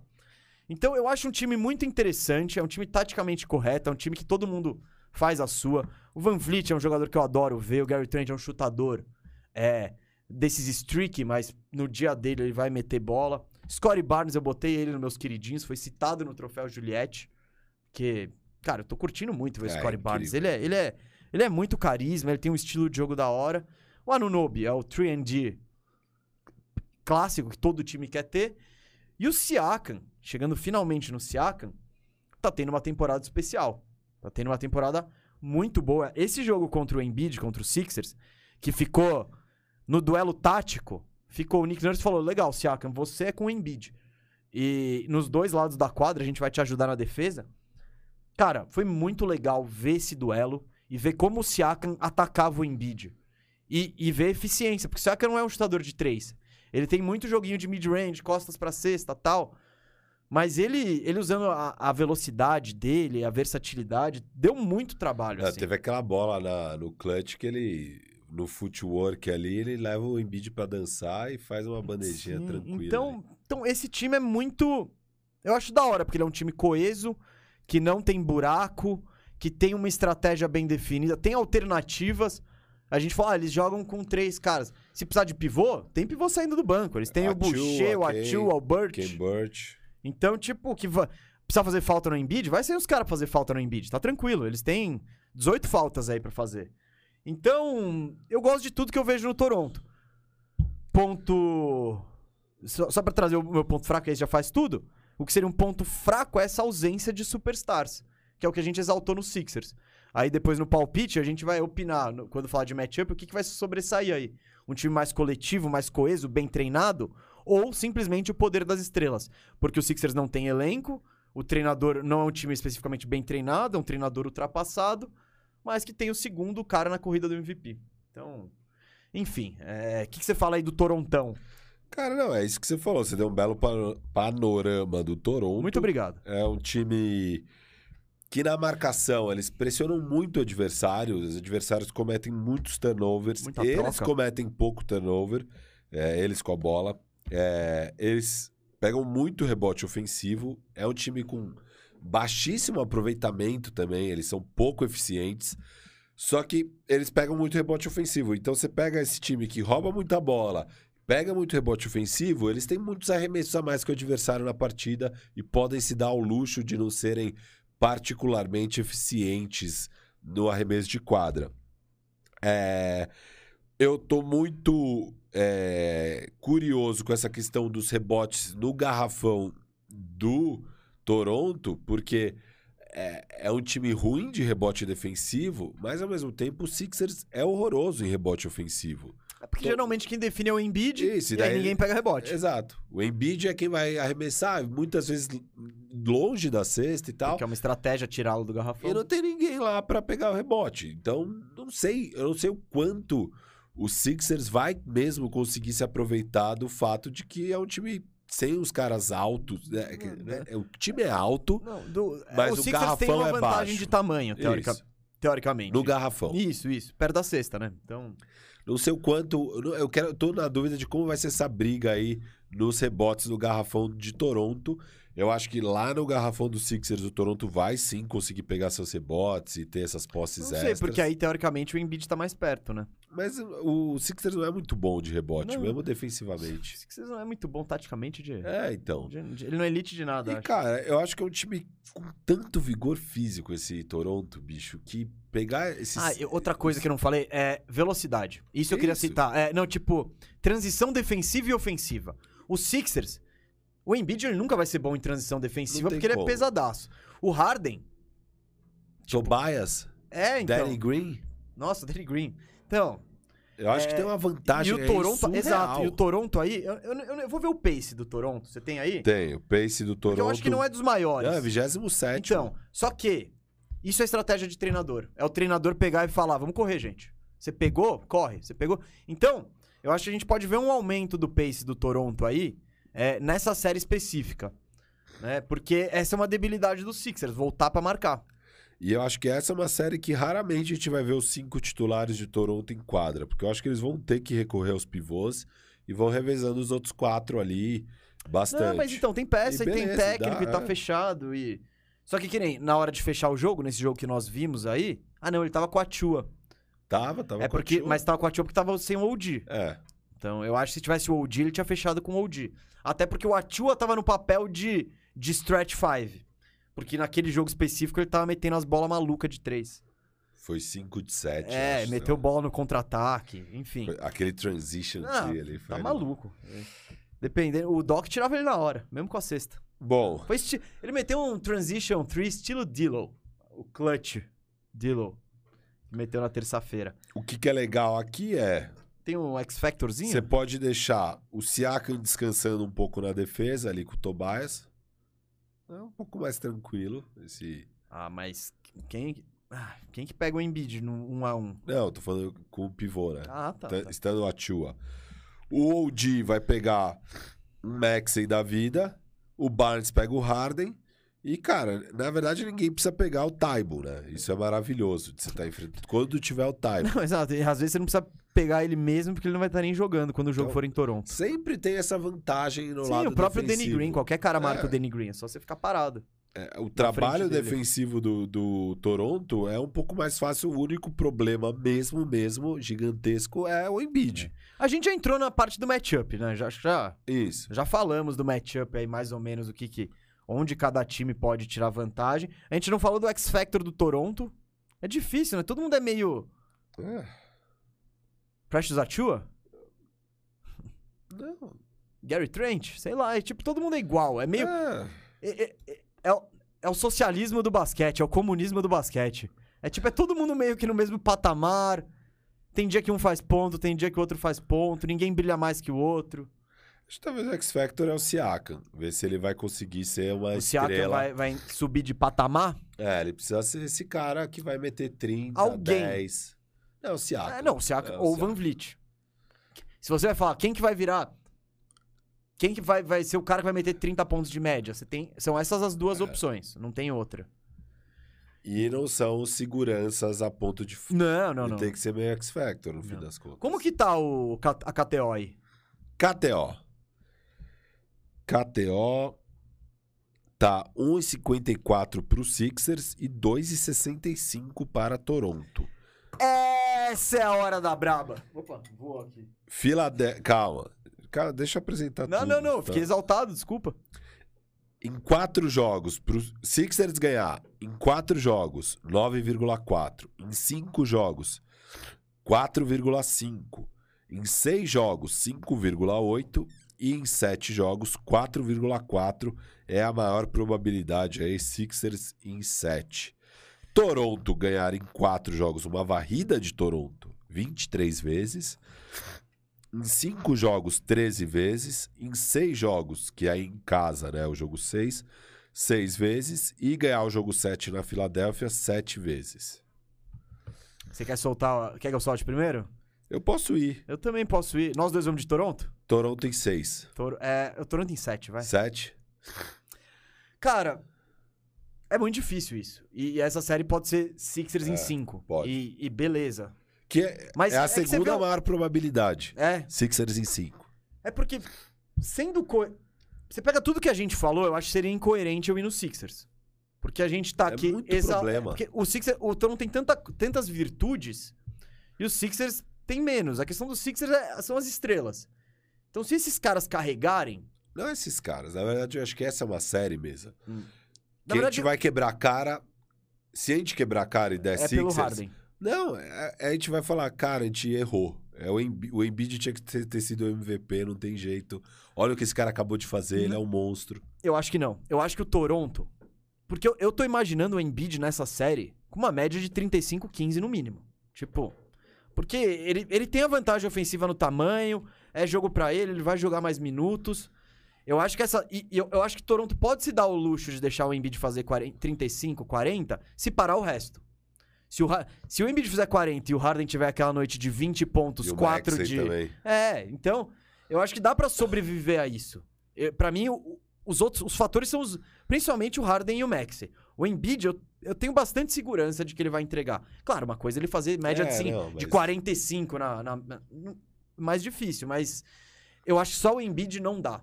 Eu, é, eu tô precisa de mais gente pra somar aí nessa nessa parada. Mas é isso, cara, é uma série bem imprevisível. O, o Cauê tá desanimado também. Falamos com ele no futebol ali, o Cauê tá. Mas o Cauê ele é meio esquisito também, né? É. E- Não, eu acho que tá totalmente aberto. Eu, eu achei que tá muito favoritismo pro Sixers, esse 1,54. Eu acho que é mais disputada a série. Meu palpite é Toronto, mas não vou ficar surpreso Não, se der E Sixers, eu acho que o obviamente. fator Taibo é uma parada que pode ser determinante, por incrível que pareça. Porque eu não vejo também.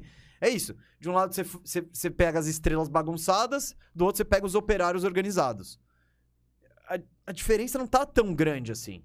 Então, você não tem um Taibo, que é o cara que marca todo mundo, porra, é um problema. Lá em Toronto, que já é um home court absurdo. É, exato. Então. É... E os anti-vax não merecem passar. É isso. Tem que tomar vacina. Tem que tomar vacina. Né, seu Matisse? Seu Matisse. Que doido, você foi em sete, então eles vão ganhar na Filadélfia, no bounce ali, quatro. Ah, com a torcida xingando todo. qua- to- Batendo quatro vezes no aro de novo ou não? Não, é o Harden. O Harden vai errar o último arremesso e a galera vai invadir a quadra. Vai ser quatro do Harden e cai não, pra vai ser, fora. vai ser na quina ali da, da, da tabela. Vai meter um Westbrook ali. Ok, não, eu não sei. Não, do Harden, eu não sou hater do Harden, eu Não, acho. né? Não. Eu acho que eu tô na medida. Harden não tá se ajudando também pra ganhar fãs, hein? Ô, Harden, Seu Oreiudo. Nessa época ele tá mais, ele tá mais fininho nessa época. Tá, não- eu não- ele não tinha passado por dois procedimentos de vovózona aos 30, an- aos 30 a mais anos. De vovózona mais strip club, intensivo, né? É. Ai, ai. Filho, eu vou repassar aqui nossos palpites aqui pra galera. É. Miami. A gente foi, o primeiro time que a gente foi foi o Miami Heat. Eu fui. São dois cenários, né? Porque o duelo só vai ser definido sexta-noite. Esse programa já foi. Está ao vivaço aqui. Eu fui de Miami 4x2 contra o Atlanta. Firu foi de Miami 4x3 contra o Atlanta. Se for contra o Cleveland, ambos fomos de 4x1. Filho, A gente tá bem alinhado esse ano, hein? Hoje a gente vai, a gente vai afundar ou. Não, e na KTO a gente vai fazer nossa brabinha. É uma só, é sem conto nisso. Ah, é assim, tem que ser assim? Ah. Eu achei que eu ia poder. Não, vamos meter. Vamos meter 50 conto no leste, 50 conto no oeste, mano.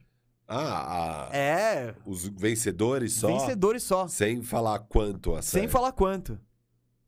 Ah, com, esse, com esse multiplicador do Toronto aí, meu amigo. Ixi, segura nós. Ah, então, vai. Eu e Firu fomos no 4x1 do Miami em cima do Cleveland. Boston e, e Brooklyn. Eu fui num 4x3 de Boston em cima do Brooklyn. O Firu foi brabo aqui, hein? 4x1 Boston no Brooklyn, a revanche. É, é, re- re- eu revide. 4x1, 4x1. Exato. Aí, ambos fomos com 4x1 do Milwaukee em cima do Chicago. E na série do Boston aí, o, o Firu tá mais perto do. Nessa aqui, a gente tá mais perto do 4x0 do que do 4x3. Ah, é, é. Então fomos. Estamos bem convictos aí com o, com o Brooklyn. E agora, nessa última série, a zebra. Que nós dois fomos, achei que alguém não ia. Eu fiquei, eu fiquei tentado em apostar no Embiid no Harden e vambora. Mas não. Toronto fecha no jogo 7 na Filadélfia e pro Firu, Toronto fecha no jogo 6 em Toronto aí. É, queria pedir aqui, né? Por favor, nos comentários, manda seus palpites aí, hein? Quero ver se alguém acerta mais que a gente. Se, pode, se a gente estiver indo no Zig, você manda o Zag. E... Depois de cinco jogos, o jogo 6 em Toronto, Toronto vai estar com a vantagem e vai pipocar. E aí vai ter que ganhar em Filadélfia. 3 a, ah, Ou vai tá 3 a 2 perdendo. vai virar. Não sei, não sei. O basquete, meu amigo, é uma caixinha de surpresas. Tá. Então, não, não sei o que vai rolar. É só porque eu acho muito equilibrado. E o 4 a 3 reflete muito equilíbrio. É meio que isso. É... Então é isso. Galera, eu e o Firu, a gente... Você, a transição vai encerrar pra você agora. Mas eu e o Firu, a gente vai continuar aqui. O Moro também continua aqui na direção. É, não vai embora Vai embora não, não. Moro? É. O Moro continua aqui. O, Tem Moro, mais- o Moro que tá Mais um super. Não tá mais deprê aqui, porque ele achou que ele já ia estar comemorando. Já, ele achou que no próximo programa a gente já ia falar do duelo Memphis e Clippers. Mas o clipaço pipocou, falar a verdade aqui, né, Moro? É, é, é muita, é muita bagagem desse tal de, de Wolves, né? É, é um time muito potente. Esse tal de Ant, né? O franchise player. Já- Eu acho, como eu tava dizendo, a transição vai acabar pra você aqui. E o superchat? É, Ah, eu não achei. Do João Victor. Vai, lê o superchat de João Cadê? Vitor. o- Você não mandou? Você Manda, no grupo? manda no grupo. Fala aí, Fala aí, fala aí, fala aí. Fez a contribuição de dois reais. Dois reais do João Vitor, valeu. Quais são as chances reais do Celtics para título? O João Vitor perguntando quais são as chances reais do Celtics para título. As chances reais, será que ele quer dizer as chances da KTO reais? Não, não, não, não. Cara, As são, nossas. são muito boas. Eu, tô, eu e o Mesa estamos prevendo que eles passam do Celtics no primeiro Do, round do Nets. do Nets. E depois eles já vão ter o Robert Williams. Eu acho que esse é um time que, com o Robert Williams, é o favorito no leste. Pra mim. É, favorito. Eu não acho, eu ponho o Bucks na frente, mas também não me não ficaria chocado se o Celtics chegasse numa final de NBA, numa Só que é isso, o caminho é muita pedreira. Você chega lá desgastado, porque você vai pegar o Nets, depois você vai ter que pegar o Bucks, e depois você vai ter que pegar, sei lá, Miami, Sixers ou Raptors. Ou Atlanta. Que é tudo pedreira também. Então você chega numa final de NBA já. Mas isso é playoff, amigo. É isso. Playoff é isso. Mas eu gosto das chances. Se tiver boa aí as odds, se você quiser fazer uma fezinha na KTO, vai. Pra torcer, pra torcer com mais emoção, né? É, é. Eu acho que é interessante aí o caso do, do, do, Do Boston. do Boston. Não, é. Eu. Se eu falar, Boston vai ser campeão sim ou não? Eu iria de não. Ah, mas Tá bom, Boston vai ser finalista do leste? Sim ou não? Eu iria de não. Não, a questão não é. Tem algum time que você escolheria. Tem. Quantos times você escolheria antes de Boston? Com certeza, Suns e, e Bucks. Eu só escolho o Suns antes. Tipo, e com certeza eu escolheria o Bucks. Não é que eu tô mega convicto que vai lógico, ser, mas lógico. tipo, eu, eu vejo o Bucks ali. Mas ele acima. seria o seu terceiro? Fica mais nebuloso, mas se pá, mano. Miami. Tem Golden State. Golden State. Cara, o terceiro, mano. Clipass já era, falar a verdade aqui pra você. É, eu acho que, eu acho que é um terceiro empatado, talvez, talvez com o Miami. Eu tô meio assim com a questão do Curry, né, velho? Então. Já vamos Bom, falar disso, já vamos falar disso. o que então, eu queria ó, dizer, o que eu tô tentando dizer já há um tempo. Pra mim é o segundo e pro mês é o terceiro, por favor. terceiro. É, eu ia falar entre os cinco, mas aí, aí não é braba, não. Então, pra botar entre os cinco também não põe. Né? Tipo, então. Toronto tá entre os cinco. Não, tô zoando também. Essa seria a braba. É, eles são muito cru ainda pra chegar até lá. Quem é cru? O campeão Van Vliet ou o campeão Siakam? Ou o campeão Odiano. Nobe? Ou o campeão Nick Nurse? É. Não sei, cara, não sei. Mas cru eles não são, eles já têm uma bagagem, eles têm, né? É, mas. Não, só não tem o Kawhi. Mas, Então. mas vamos ver. Que, que eu tava falando aqui pra você? Primeiro eu pedi pra você deixar seu palpite nos comentários, não no, não no chat, que depois é, é difícil de ver e tal. Mas eu queria dizer que eu e o Fi, você, a transmissão vai acabar pra você. Vai acabar agora, já estamos aí há quase três horas no ar, passamos de duas e meia.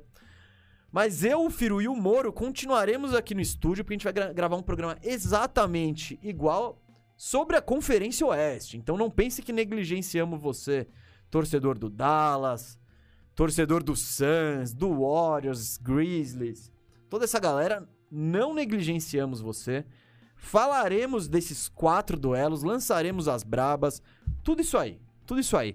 Então, gente, ó, não vou enrolar muito pra encerrar o programa. Queria dizer também que se você não segue a Firmeza Networks, segue lá que a gente vai ter todo mês, vai ter todo dia mês e Firu falando de basquete, todo dia de semana na nos playoffs. Às vezes no Bandeja, às vezes lá no Firmeza Network, mas todo dia da semana vai ter. Então segue lá na Twitch, segue a gente nas redes sociais pra saber mais, segue o canal Bandeja e amanhã vem aqui conosco porque o Bandeja Bet vai virar Bandejão Bet. Vai ter análise, vai ter tudo, vai ser do estúdio, vai ser maravilhoso. Sexta, duas da tarde com a Conferência Oeste. É nóis, né, Firu? Vamos pra segunda rodada? Bora, bora um descansinho aqui. Descansinho, descansinho. Daí vamos já gravar e vamos que vamos. Que o tempo tá passando. É isso, gente. Valeu, valeu, Moro. Valeu você que acompanhou. A gente se vê amanhã, né? Amanhã. gravado, não ao vivo, mas vai ter o chat, tá? Então a gente vai lançar, vai ser como se estivesse ao vivo, só não leremos os superchats, mas é nóis. Ah, último recado. Você falou já quando vai ser o bet a partir dos playoffs? Já tá definido isso? Tá, né? Acho que ficou Vai definido. ser? Eu entendi que sim. Então acho que sim. É, melhor anunciar porque tem muita gente aí ouvindo. Muita gente ouvindo. Bandejão, então. A gente tem já na grade aqui do canal Bandeja mesa e eu duas vezes por semana. Vamos continuar duas vezes por semana e vamos adaptar um pouquinho o programa Bet para ficar mais focado nos playoffs, tá? Então, não vai ser mais de sexta-feira, a gente trouxe para terça-feira o Bandeja Bet. É, amanhã tem normal, vai ser o Oeste, que o Mesa já falou. A partir da semana que vem, terça-feira, três da tarde, tamo no ar. Terça-feira, três da tarde, de casa, eu e o Mesa, já analisando aí os primeiros jogos dos playoffs. E quinta-feira, bandejão normal, duas da tarde. Do jeito que vocês gostam aqui do estúdio, ao vivo. E é isso. É isso, gente. Muito obrigado aí. Valeu. Agora é a hora do nosso intervalinho. E já, já entraremos com a Conferência Oeste. Valeu.